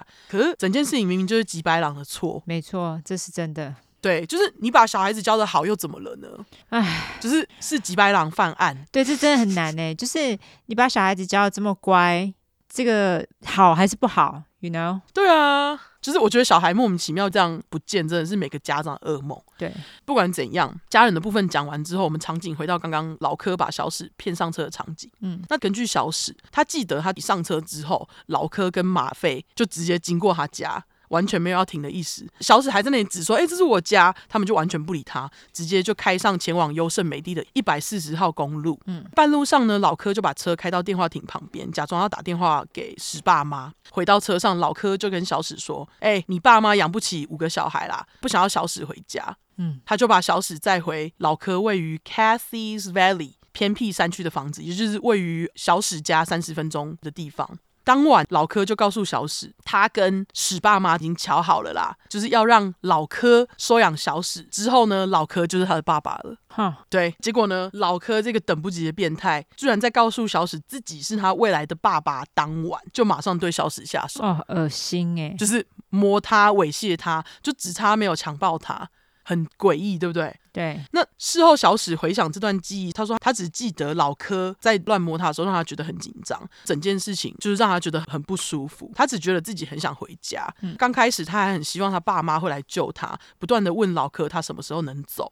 老柯只表示：“哎呦，你爸妈不会来找你了啦，你也走不了，你也不能去哪里这样子。这是因为呢，你的监护权现在在我手里。”嗯，老柯还跟小史说：“你现在的新名字已经不是小史 Steven 了，你现在的新名字是 Daniel Gregory Parnell。那我等一下一样用小史叫他，因为怕大家会乱。嗯，反正大家就记得他在被老柯绑架的期间用的都是这个 Daniel 这个假名。好，嗯，我在写到这里的时候，我就想到你上一拜讲的那个法克，哎。”因为就是一边假扮自己是爸爸，然后一边对儿子或女儿乱来，对啊，超级恶心的。没错，当年十二月十七号，也就是小史被绑架后的第十三天，老柯就在那天强暴了当时只有七岁的小史，实在是有个恶心。后来小史其实没有详细的叙述他被老柯强暴的过程，但他的意思就是说他有被强暴，反正就是很恶心。嗯，那根据小史本人。他在被他强暴之后呢，曾经在老柯出门的时候，试图想要从老柯的小屋溜走。可是老柯的房子所在的地点很偏僻，对小史来讲其实又很陌生，所以小史在逃走之后，他对于要往哪个方向走毫无概念。嗯，绕了几圈也都没有看到任何行人。他即使想逃，他也不知道去哪，所以他只好走回去。哦，好可怜哦。对，然而呢，小史被绑架初期所在的小屋，其实就在小史爷爷奶奶家不远处。那很可惜，他不知道这件事情啊。对，就是很可怜这样。嗯，而在老柯绑架小史的七年间，老柯为了掩人耳目，就像你上一块讲的那个法克一样，就一直四处搬家。不过老柯他都是在北加州附近搬，他就让小史以假名入学，就是上小学这样子。OK，那根据这段时间曾和小史当过同学的人表示，他们记得啊，小史当时看起来不止很脏，衣服也只有两三套在换，就是重复一直换这样子，鞋子破洞了也还没有换，他就是穿破鞋这样，就是爸爸 AKA 老柯没有在照顾的样子。嗯，而且呢，事后小史在被访问的时候就说，他在被绑架的前十八个月，老柯。有一个叫做 Barbara Mathias 芭芭拉的女友住进来老柯家，在小史九岁的时候，老柯跟芭芭拉开始会在小史面前打炮，有好几次呢，甚至还会要小史加入跟他们一起三人行。嗯，那事后芭芭拉被问到说，为什么你会 OK，就是让这个九岁的小孩跟你们一起做这件事情，芭芭拉就表示，哦，他完全不知道小史是老柯绑架来的小孩啦，他以为小史真的是老柯的儿子。等一下，不是吧？即使是老柯的儿子也不能吧？他是九岁小孩，欸，对啊。也太奇怪了吧？对，根据小史本人表示，他们之间的三人行至少有过九次啊，真的有够创伤哎，所以就天知道老柯就在这七年间到底性侵了小史几次。对啊，对，这也导致小史很早就开始会酗酒、抽烟。那我不确定是不是老柯教他，但应该就是啦。老柯知道小史酗酒、抽烟，他也没有要管的意思。除了让他抽烟喝酒，老柯对小史的管教也几乎是零，他就是放牛吃草，小史想干嘛就干嘛，跟小史以前在家被管教的方式完全不一样，因为他以前在家被管教很严厉嘛。嗯，那其实，在小史稍微年纪大一点的时候，他还是有试图想要从老柯家离开。但很可惜，每次都还是因为小史对于就是老柯搬到的地点很陌生而告终。是还好，老柯都不知道小史想要逃跑，所以也非常信任他，给了小史很多的自由。这样，嗯。可是啊，随着小史年纪变大，进入青春期，老柯就渐渐对小史失去了兴趣，碰他的次数也相对少很多，因为他就恋童癖嘛。长大他不要了，对。老柯也开始计划要绑架第二个小男孩来满足他的变态欲望。开始就要小史帮他去路边诱拐小男孩，可是老柯没想到小史每次都铩羽而归，就失败了，没有一次真的帮他带小男孩回车上过。这也让老柯因此觉得，天啊，小史根本就是没用，根本就帮不了他，没用，不是当罪犯的料。殊不知小史只是不想帮他。于是呢，老柯就把歪脑筋动到小史的同学 Sean Poorman。身上，他的姓是 Poor Man，我就直翻穷人，所以我就叫他阿穷哈。好，就居然有这个姓氏 Poor Man，对啊，是谁取的？对，很烂的姓，怎么会有人想要叫穷人这个姓呢？一出生就穷，对，Poor Man。好，老柯就跟阿穷说：“哎、欸，只要你去街上帮我带一个小男孩，就是年纪很小的小男孩过来，我就给你钱，还有毒品，好像就是大麻。”嗯，然后他就说：“立功后不后啊？”安呢？嗯。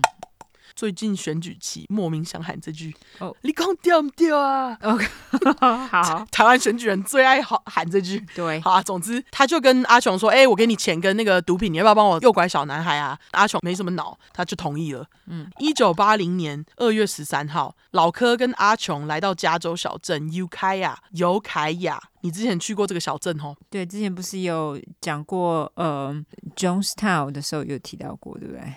对对对，琼斯镇，嗯。对，那总之呢，那天当时只有五岁的小白 Timothy James White 在尤凯亚的家门前玩耍，阿琼直接就走上前，试图就要把小白带到老柯车上，他完全没有想要去诱拐的意思哦，他就直接就是拽着小孩就要走，当然小白不依，转身就想要跑回屋内嘛。可惜阿琼动作比他快，而且根本就是想钱跟想毒品想疯了，直接就把只有五岁的小白推向那个铁丝围栏上。趁小白还没反应过来的时候，阿琼就把小白拖进车内，直接开始开车。接着呢，老柯就毫无创意的用他当时拐小史的方式哄小白，找电话亭停车啊，然后上车的时候跟小白说：“你爸妈不要你了。”就是用一样的 SOP 绑架他，也一样给他了一个假名，这样子。嗯，事成之后，老柯就把钱跟大麻给阿琼，并要阿琼永远不要把这件事情说出去，就把阿琼给赶走了。接着，老柯把小史介绍给小白，表示小史是你哥，你以后就叫做 Tommy 汤米。不止如此，老柯还把小白的头发从金染成棕色，就是方便掩人耳目这样子啊。嗯，那我只能说还好，老柯对小白并没有像他对小史一样的急。我猜可能因为小白才五岁，很小，不知道。嗯，不过呢，在小白被囚禁短短两周多的时间，小史跟小白之间感情变得很好，小白也一下子就非常信任小史。小史也因为这个五岁小孩的信任呢，他在心里偷偷下了决定，他不想要让小白遭受和他一样的痛苦，也就是被老柯这个变态碰，所以他就开始在心里计划，他要把小白送回白父母家。一九八零年三月一号，也就是小白被绑架后的第十六天，那天老柯出门工作，小史就趁这个时候带着小白展开逃亡之旅。两个人在走了四百公尺之后呢，就遇到了一位好心的卡车司机，顺路带他们到小白所在的尤凯亚。那据说当时老柯家距离尤凯亚大概是六十公里的距离，也是不近哦，真的不近诶。那司机在把他们载到尤凯雅后，把两个人放在小白保姆家门口之后就走了。因为当时小白脑中记得的地点只有保姆家。哎、欸，可是五岁也能记得保姆家，我觉得蛮厉害的。哎，对对，他只记得保姆家，他不记得家里在哪。嗯，可是当他们到保姆家后，保姆却不在家。嗯，怎么办呢？小史这下就灵机一动，在附近的电话亭找到了附近警局的地址。我不确定他是怎么找到，我猜可能就是有那种贴纸贴在电话亭上面的那种，应该是有电话簿吧。那个时候，那一九八零年还有电话簿啊？哦，电话亭会附电话簿是不是？通常都会，对啊。哦，那可能是这样。嗯，总而言之，他就是在那里找到了附近警局的地址。接着，他反应很快，直接就带着小白来到警局，要小白自己进去，让小白自己跟警察说他自己是谁啊，住哪里这样子。可是小白却因为害怕，连警局都还没踏进去，又退回小史旁边。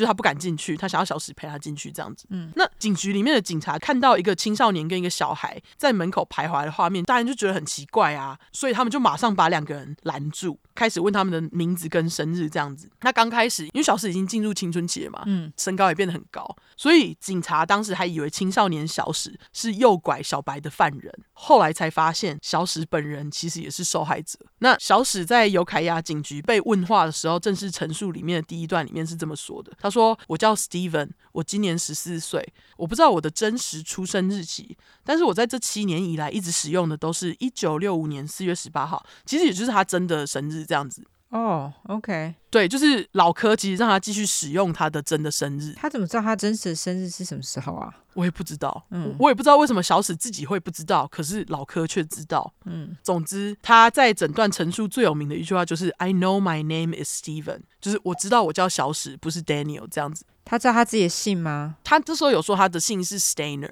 他有说。Hey, OK，隔天三月二号一早，老柯就因为绑架小史跟小白这两项罪名被逮捕。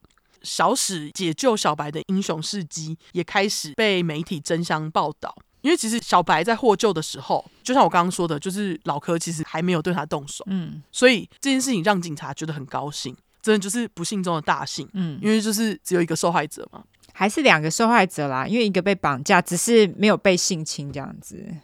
对对对对，嗯、就是一个比较轻一点的受害者这样子。嗯，我讲错了，对不起。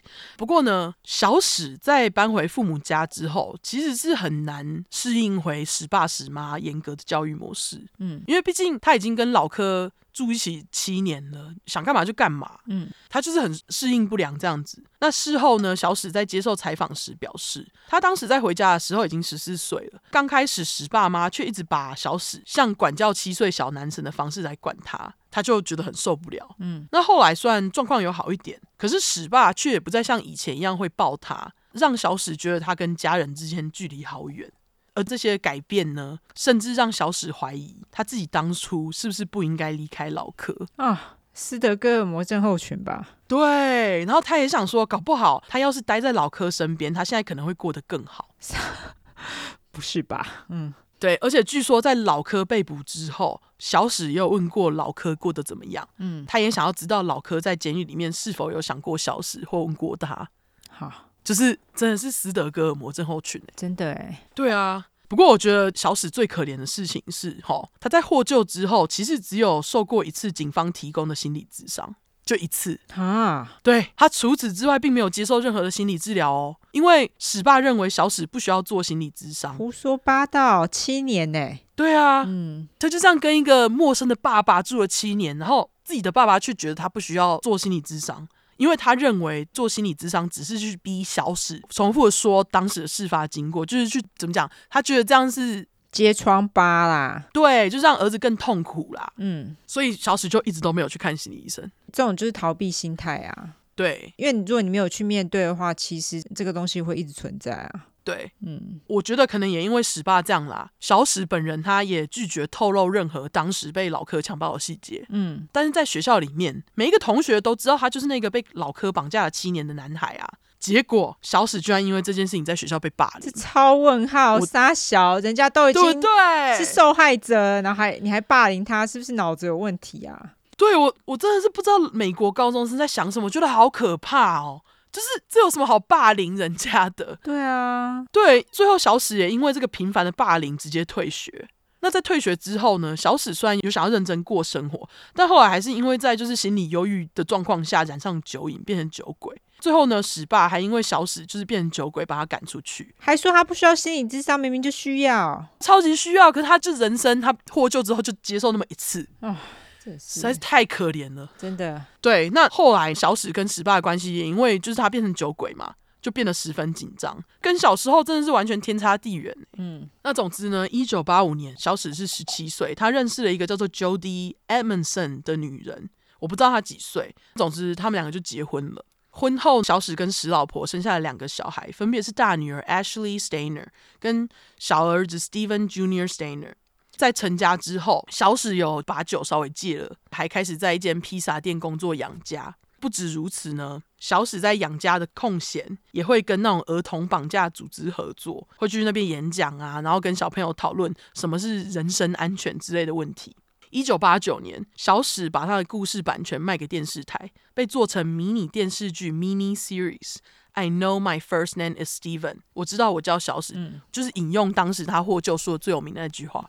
一九八九年五月二十一号跟五月二十二号，这个 mini series 就是迷你电视剧在 NBC 电视台首播。后来这个电视剧还获得四项艾美奖的提名哦。OK，当年小史就用赚来的版费、版权费买了一台重机。很可惜，买没多久，小史就出事了。哦，对，一九八九年九月十六号那天，小史在下班骑重机回家的路上，他就被车撞，对方肇事逃逸。虽然最后司机有被抓到，但是很可惜，小史因为头部受到重击，送医还是导致不治，他就这样死了。哎，哈，死于二十四岁。也太年轻了吧？对，超级年轻。那据说当时呢，有大概四百五十个人参加小史的丧礼。那扶棺材的人之一，就是小史在不到十年前救出来的小白啊。对，所以他们一直都有在联络嘛，对不对？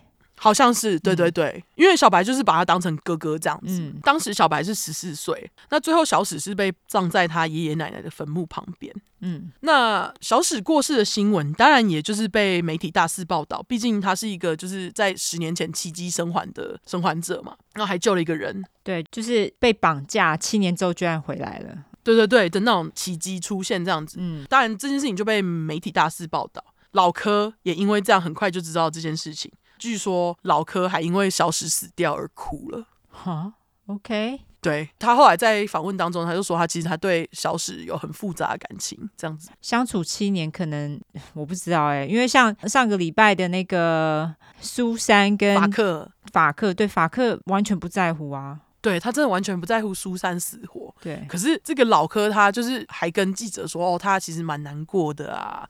什么的，嗯，所以我不知道，嗯，那不管怎样呢，小史就是这样过世了。OK，一九九一年，作者 Mike Echoes 一样以 I know my first name is Steven。我知道我叫小史，出了一本关于案件的书，就是我刚刚提到的哈。嗯，在亚马逊上面是四点三颗星，一千六百多个评论，有兴趣的人可以去找来看。嗯，至于小白的后续，先跟大家讲生日，因为刚刚没有提到，小白的生日是一九七五年十一月一号，天蝎座。嗯，小白在二零零五年，也就是他三十岁的时候，他就当上了洛杉矶县副警长。并和一个叫做 Dina 的女人结婚，生下了两个小孩。小白跟小史生前一样，也是经常到那种儿童绑架组织演讲啊，分享他当时被绑架的经验，还有遇到陌生人要怎么处理之类的。嗯，很可惜，小白跟小史一样，并没有活得很长。二零一零年四月一号，愚人节，像是老天在开玩笑一样，小白就在那一天因为肺栓塞过世，死于三十五岁。啊、哦，好年轻哦。对，就是不知道为什么这两个受害者都超级年轻早逝的哎。对啊，对。那讲完两个受害者的后续，我们来讲老柯的后续哈。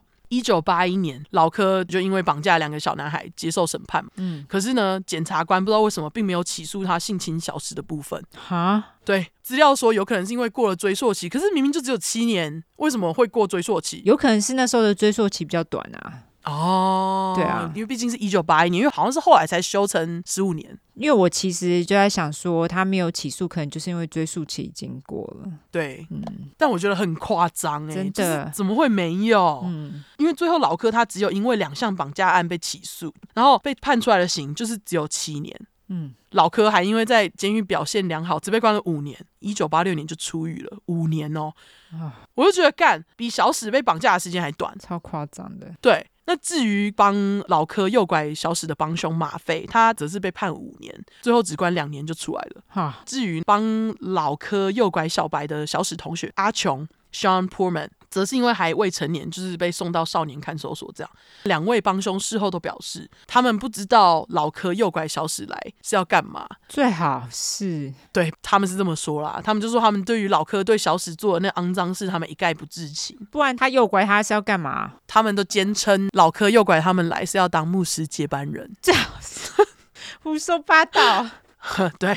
对，所以我就嗯，不管怎样，刚刚我不是说老柯他只有关五年嘛？嗯，非常让人北宋。对，他在出狱后是住在 Berkeley，就是伯克莱大学城附近，是靠近二六零零 Matthew Street，Berkeley California 九四七零二的公寓这样子。嗯，好，搞不好有哪一个在伯克莱念大学的粉块就曾经经过变态老柯当时住的地方，欢迎大家去看看。OK，那不管怎样呢？大家以为老柯出狱后就会熟练吗？并没有，他是坚持的恋童癖。嗯，二零零二年十二月底的时候，他莫名其妙请看护的妹妹帮他一个忙，他要看护的妹妹用五百块美金帮他买来一个四岁小男孩，还特别跟看护妹强调，小男孩要是有干净的直肠会更好。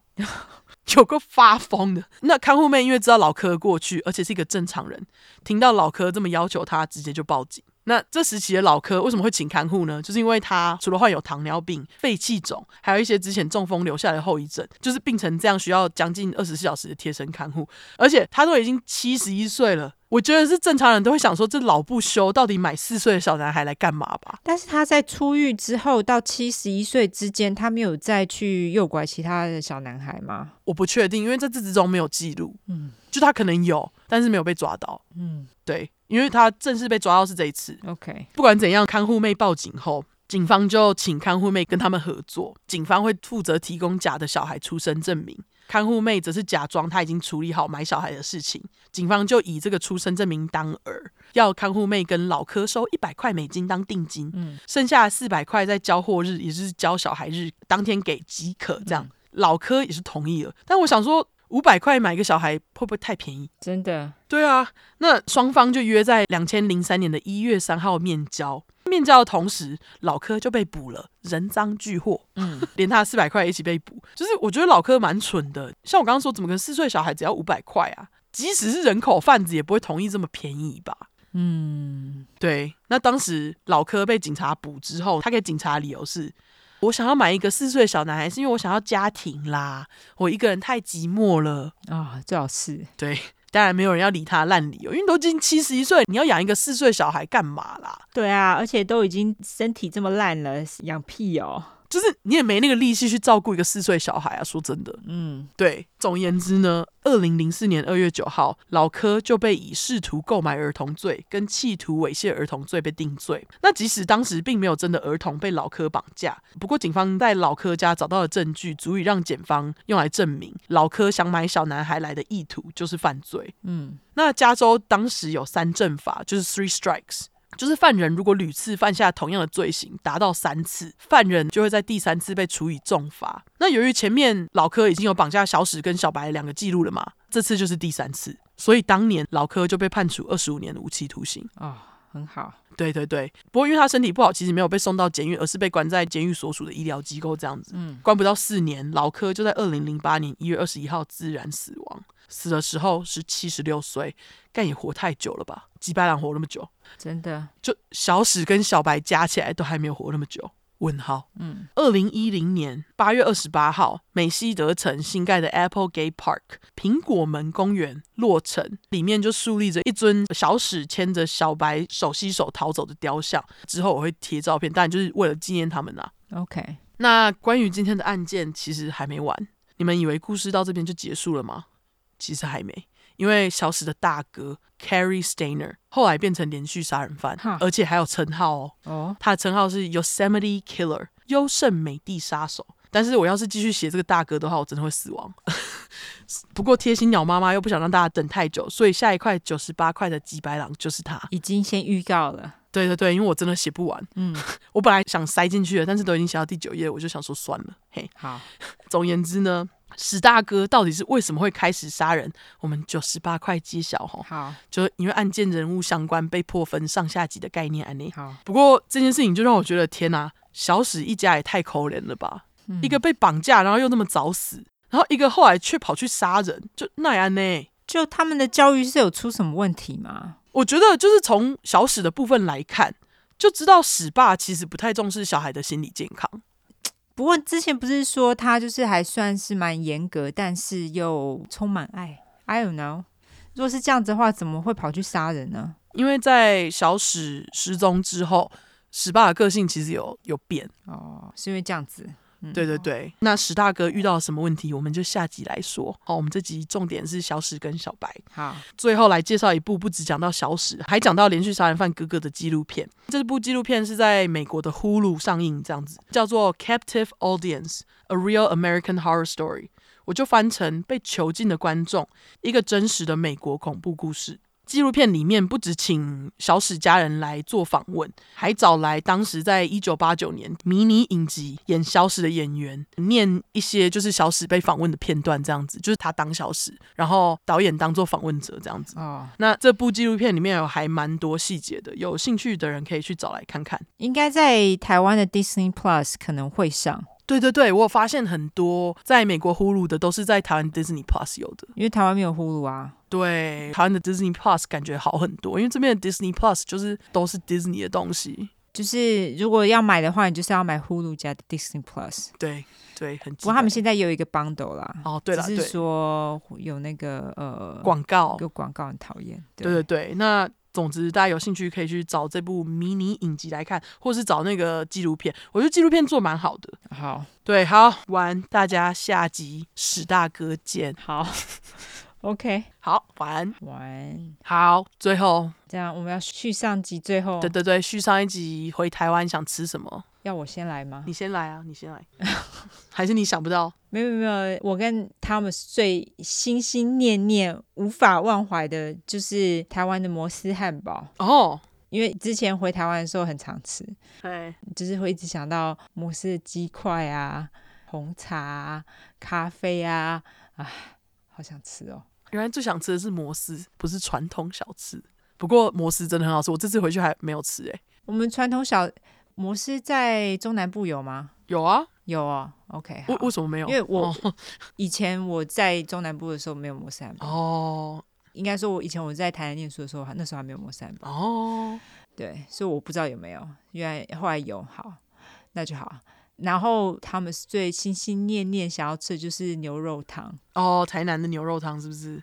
对，那你们这次要住台南住比较久吗？就是你们会待南部比较久，还是待北部比较久？我们会待南部比较久，但是台南没有待特别久，因为我们后来就会去高雄，因为活动办在高雄嘛。嘿，对，所以会在台南跟高雄各住一段时间，但是都没有很久。哦，对，在台北会待一阵子，因为在台北待实在是不得已，因为要办入籍，然后又要去弄牙齿。跟家人吃饭吧，跟家人吃饭我没有放在很前面，但是的确是要跟他们吃饭，不得不。对啊，因为他们不会在那里说说啊，全家一起吃个饭什么的，一定会啊。对，对啊，可能会去我爸老家一趟吧。宜兰吗？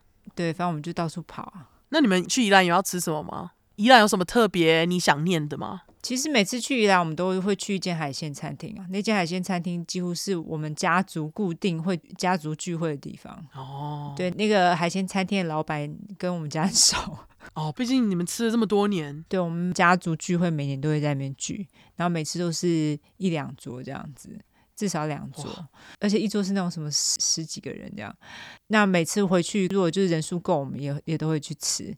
但是因为汤姆斯他不吃海鲜，所以他能吃 东西很少。哦，他这个人好烦哦。对，所以大部分都是我在吃啦。就很大部分都是你在吃，只、就是没想到海鲜呐、啊，他不吃海鲜，他只吃肉啊，所以他只怀念牛肉汤，好吗？他没有想要尝试吗？都已经在那里了。他有尝试啊，可是他就不喜欢，哦、他全部都尝试。像我记得上一次回去的时候，我们有去吃那个烤鸭，然后在台湾吃烤鸭最精华是什么？就是烤鸭的皮嘛，皮呀、啊，对啊，对啊，啊那皮就是。越油越好吃嘛。结果他们就给了他一块皮，超级油，他吃了一口就是马上吐出来。哦天哪，哇，跟 Michael 一样。对，后来有人在把那一个皮放在他碗里的时候，他就偷偷把它给我弟。他只要不想吃的东西都都给我弟，我弟通通接收。为什么不是给你？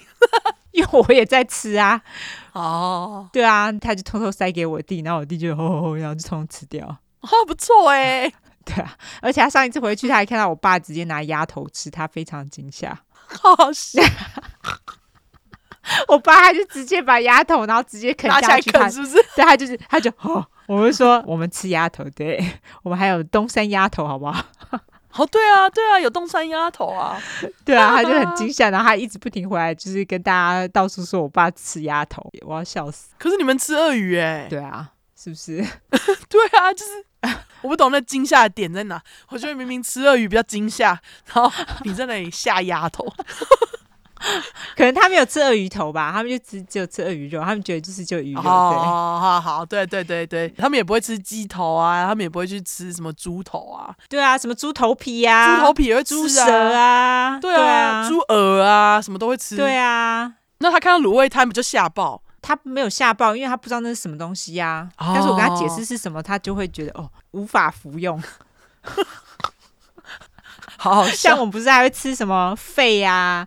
猪肝之类的，他也无法服用，但是他还蛮喜欢吃那种什么药炖排骨，然后什么就是肉的部分他都可以接受，但是内脏不行，内脏不行。他有想要尝试鸭血吗？鸭血他试过了，他无法啊，对他觉得恶心，他对于血这个东西他是无法接受。好吧，好吧，Michael 也是一样。对哦，他之前回去其实吃的东西还蛮多哦，他很喜欢吃卤卤肉饭，卤肉饭他很爱。哦，卤肉饭 Michael 也很爱，卤肉饭真的是吃啊，台湾之光，真的是超好吃，因为就是肉嘛。对，因为对，因为像我们这边有其他的亚洲餐厅，因为我们这边没有什么台式餐厅，就是亚洲餐厅，他们也声称他们有卤肉饭，可是他们卤肉饭就比较像肉燥饭，就是肉很瘦，然后它就没有那么好吃。它是英文是叫什么 minced pork？对对对，minced pork rice。可是，哦、可是 minced pork rice 也的确是卤肉饭意思，只是台湾的就是卤肉饭就是好吃。台湾的确是有，也是有分卤肉饭跟肉燥饭。对，但是我是不知道什么不一样，因为我觉得南部的肉燥饭就是北部卤肉饭。哦，因为像我们家他们是习惯吃全部都是瘦的。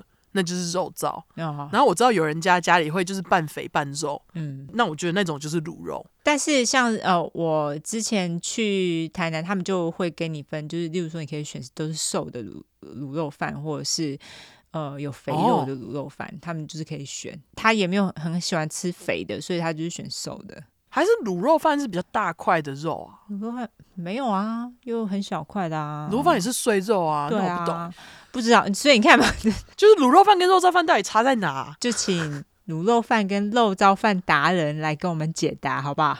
对对对，欢迎那个有学食物的那个大师来跟我们解答这两个到底是 有研究的人，好不好？对，因为在我的印象就是卤肉饭是有肥的，肉燥饭是瘦的。可是台南的肉燥饭好像还有加肉松哦，对，他们就是会给你加肉松。你喜欢加肉松的还是不加肉松的？我还蛮喜欢加肉松，肉松的好吃。嗯，我好像吃过很少台南卤肉饭，一两次而已。嗯、之前就是蛮常吃的，它就是有，应该说肉燥饭呐，嘿嘿嘿肉燥饭就是有加那个。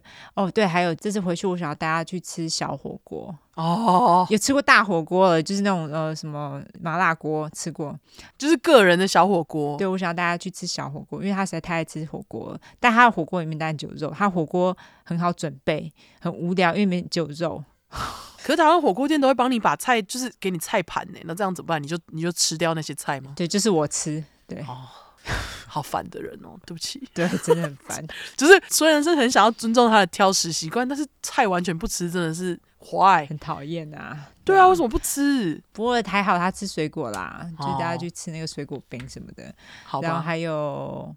呃，还有意面啊，锅烧意面啊，啊，锅烧意面，对，那种北部有那个什么大西洋冰果室吗？长大的时候，大西洋冰果室没有吧？哦，好吧，好像就是一个什么台大什么水果冰之类，可是那个我也没有那个我也没有吃过。哦，园林有一间叫什么大西洋的，然后他就是我不知道他现在还在不在。其实我这次回去也没有特别早，但是在我长大的时候，他就是专门会卖什么红茶冰沙、奶茶冰沙，也会卖锅烧意面。哦、然后小时候锅烧意面都去哪里买？这样子。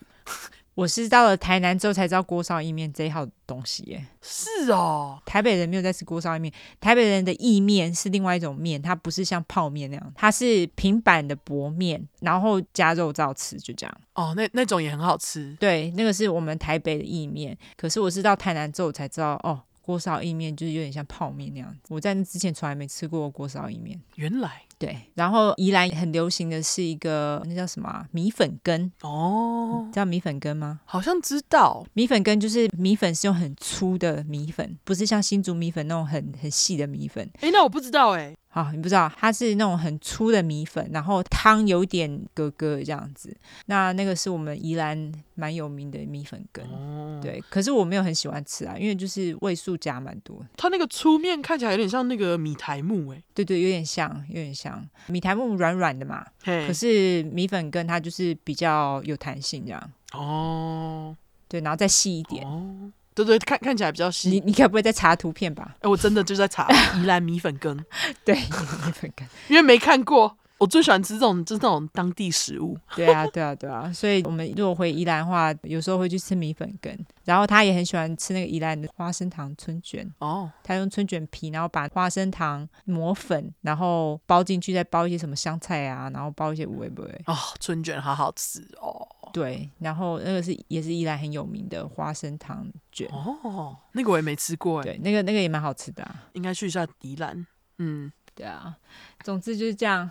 我肚子好饿哦。对啊，那我想要吃什么嘞？你想要吃什么嘞？你讲完了，对，我快点讲一下，因为现在已经讲了很久了。哦，对了，有粉块知道我要去高雄，然后问我说：“哎，你住哪里？”然后他就要开始帮我介绍附近的美食。我要在这边先谢谢你。哦。他还把它弄弄成一个，就是在 Google 上面弄了一个一份表单给我。我说：“谢谢你。”怎么这么贴心啊？太棒了吧！真的。好，那反正我其实回台湾一个礼拜后回来，我就觉得干好多东西没吃到，下次回去要把支持击败。你有吃意面吗？你有吃意面吗？锅烧意面？我没有吃锅烧意面，然后我还想吃龟啊条，龟啊条真的很好吃，龟啊条真的是好好吃哦。而且在这边买到的粿仔条都跟台台湾的不一样，不知为何，就是不一样。哦、他讲他是你你买是那种台式的，可是就是不一样。就他也没有说他是台式的，他就说他是那个 rice noodle，就是米做的粗面条。那当然就不一样啦，Of course not。但是粿仔条不就是啊？我不知道，反正就是不一样。嗯，对，就是我想很想要吃粿仔条，然后还要吃什么？我还发现这次回去没有吃土托鱼羹，怎么会这样？啊，土托鱼羹好吃哦！哦，我超喜欢。我觉得我们应该要互通互通一个清单。真的，真的，我们要来一个，对，我们要把它列下来，然后、就是、对，我们要列一个清单，然后互相督促对方，你们去吃，不然回来不是真的，回来会充满遗憾，你知道吗？真，我真的是没吃到土豆鱼羹，我就想说，干，为什么没吃到？为什么会没走去吃？真的，真的，真的，对，顾着吃美之城，美之城还不来广告，气死我了。还有什么？还有什么？还想吃那个彰化的凉圆哦。彰化凉圆比较好吃吗？就是有一间我特别爱吃，园林我好像没有看过凉圆。他那一间他的凉圆就是做的很清爽，不会腻。因为有些肉如果处理不好，凉的时候吃起来会有腥味嘛。哦，你说的凉圆是有肉？对，有肉，是凉的霸丸。哦，是凉的霸丸呢。哦，我我不知道哎，我不知道那种我没吃过哎。哎，我再推荐你，如果要去彰化，可以去吃一下那间，真的超级好吃。我没有要去彰化，那是我人生 吃过最好吃的凉霸丸。我根本没吃过凉霸丸，好不好？而且你说凉圆的时候，我脑中马上浮现的是在台北街头的凉圆。我知道你在讲什么，就是那种彩色的。对对对对，然后是甜的那一种。可是那个东西我本来就不爱吃，我好像根本都都没有自己买来吃过，因为我就毫无兴趣。哦、我我跟你说，那间彰化凉圆真的极好吃。好，它就是不会腻。很好吃，我知我知道有有些人会说啊，霸王一定要吃炸的，可是两种都好吃。对，好推推那间就叫做彰化良缘，可以去吃看。好，对，然后还想吃什么？我好像都想吃小吃哎、欸，小吃王啊你！对我真的我喜欢街上吃小吃，对，大概就这样吧。好，然后这次回去也要记得吃摩斯，因为上次完全没有吃到，我不知道我在干嘛。就说要把清单列出来啊！上次回去就是没有列清单呐、啊，列清单，气死我了，你知道吗？好，对，我们两个来列一下。好，好好好，啊，对了，然后要跟大家讲一下那个见面会的消息。对，我们已经确认一月二十号跟二十一号在高雄下午举办。对，下午两三。因为我们想说，趁白天大家这样最安全，就不用担心大家的安安危。对，呃，那个晚上如果就是要回，因为我们在高雄办嘛，啊，那你如果不住高雄，你还可以回家这样。对对对对对。那两场，一场就是我主讲，一场 Olive 主讲，我们还没有决定哪一场是谁主讲，所以到时候会再公布。对，到时候会再公布，然后地点是在洛克音乐嘛，音乐艺文展演中心。对对对，展演广场，whatever，对，就是洛克，就跟大家讲一声这样子。对，然后洛克会在市议会站附近，走路大概五分钟的距离。对，好，那对对对，我们开票应该在十二月会开卖。对对对，我们目前还在就是呃还在筹划啦，对，还在筹划，还在研究怎么把票上架之类的，对，小小小零碎的东西。对，反正大家就。关注一下我们的 Instagram，好不好？对对对，虽然我们现在现在很忙，很少在发，但是对，就麻烦大家关注一下喽。对。好啦，好，那最后我们就来社交软体吧。社交软体的话呢，就是脸书跟 Instagram，只要搜寻 True Crime 出来就出十块的块，后面就是英文的 True Crime，T R U E C R M E。如果只想搜寻英文的话呢，就是两次 True Crime，T R U E C R M E，T R U E C R M E。没错，喜欢我们的话，麻烦就给我们五星评价加订阅。更喜欢的话，就投内喽。没错，然后欢迎支持 Vana，就这样。好，就这样，大家拜拜，拜拜。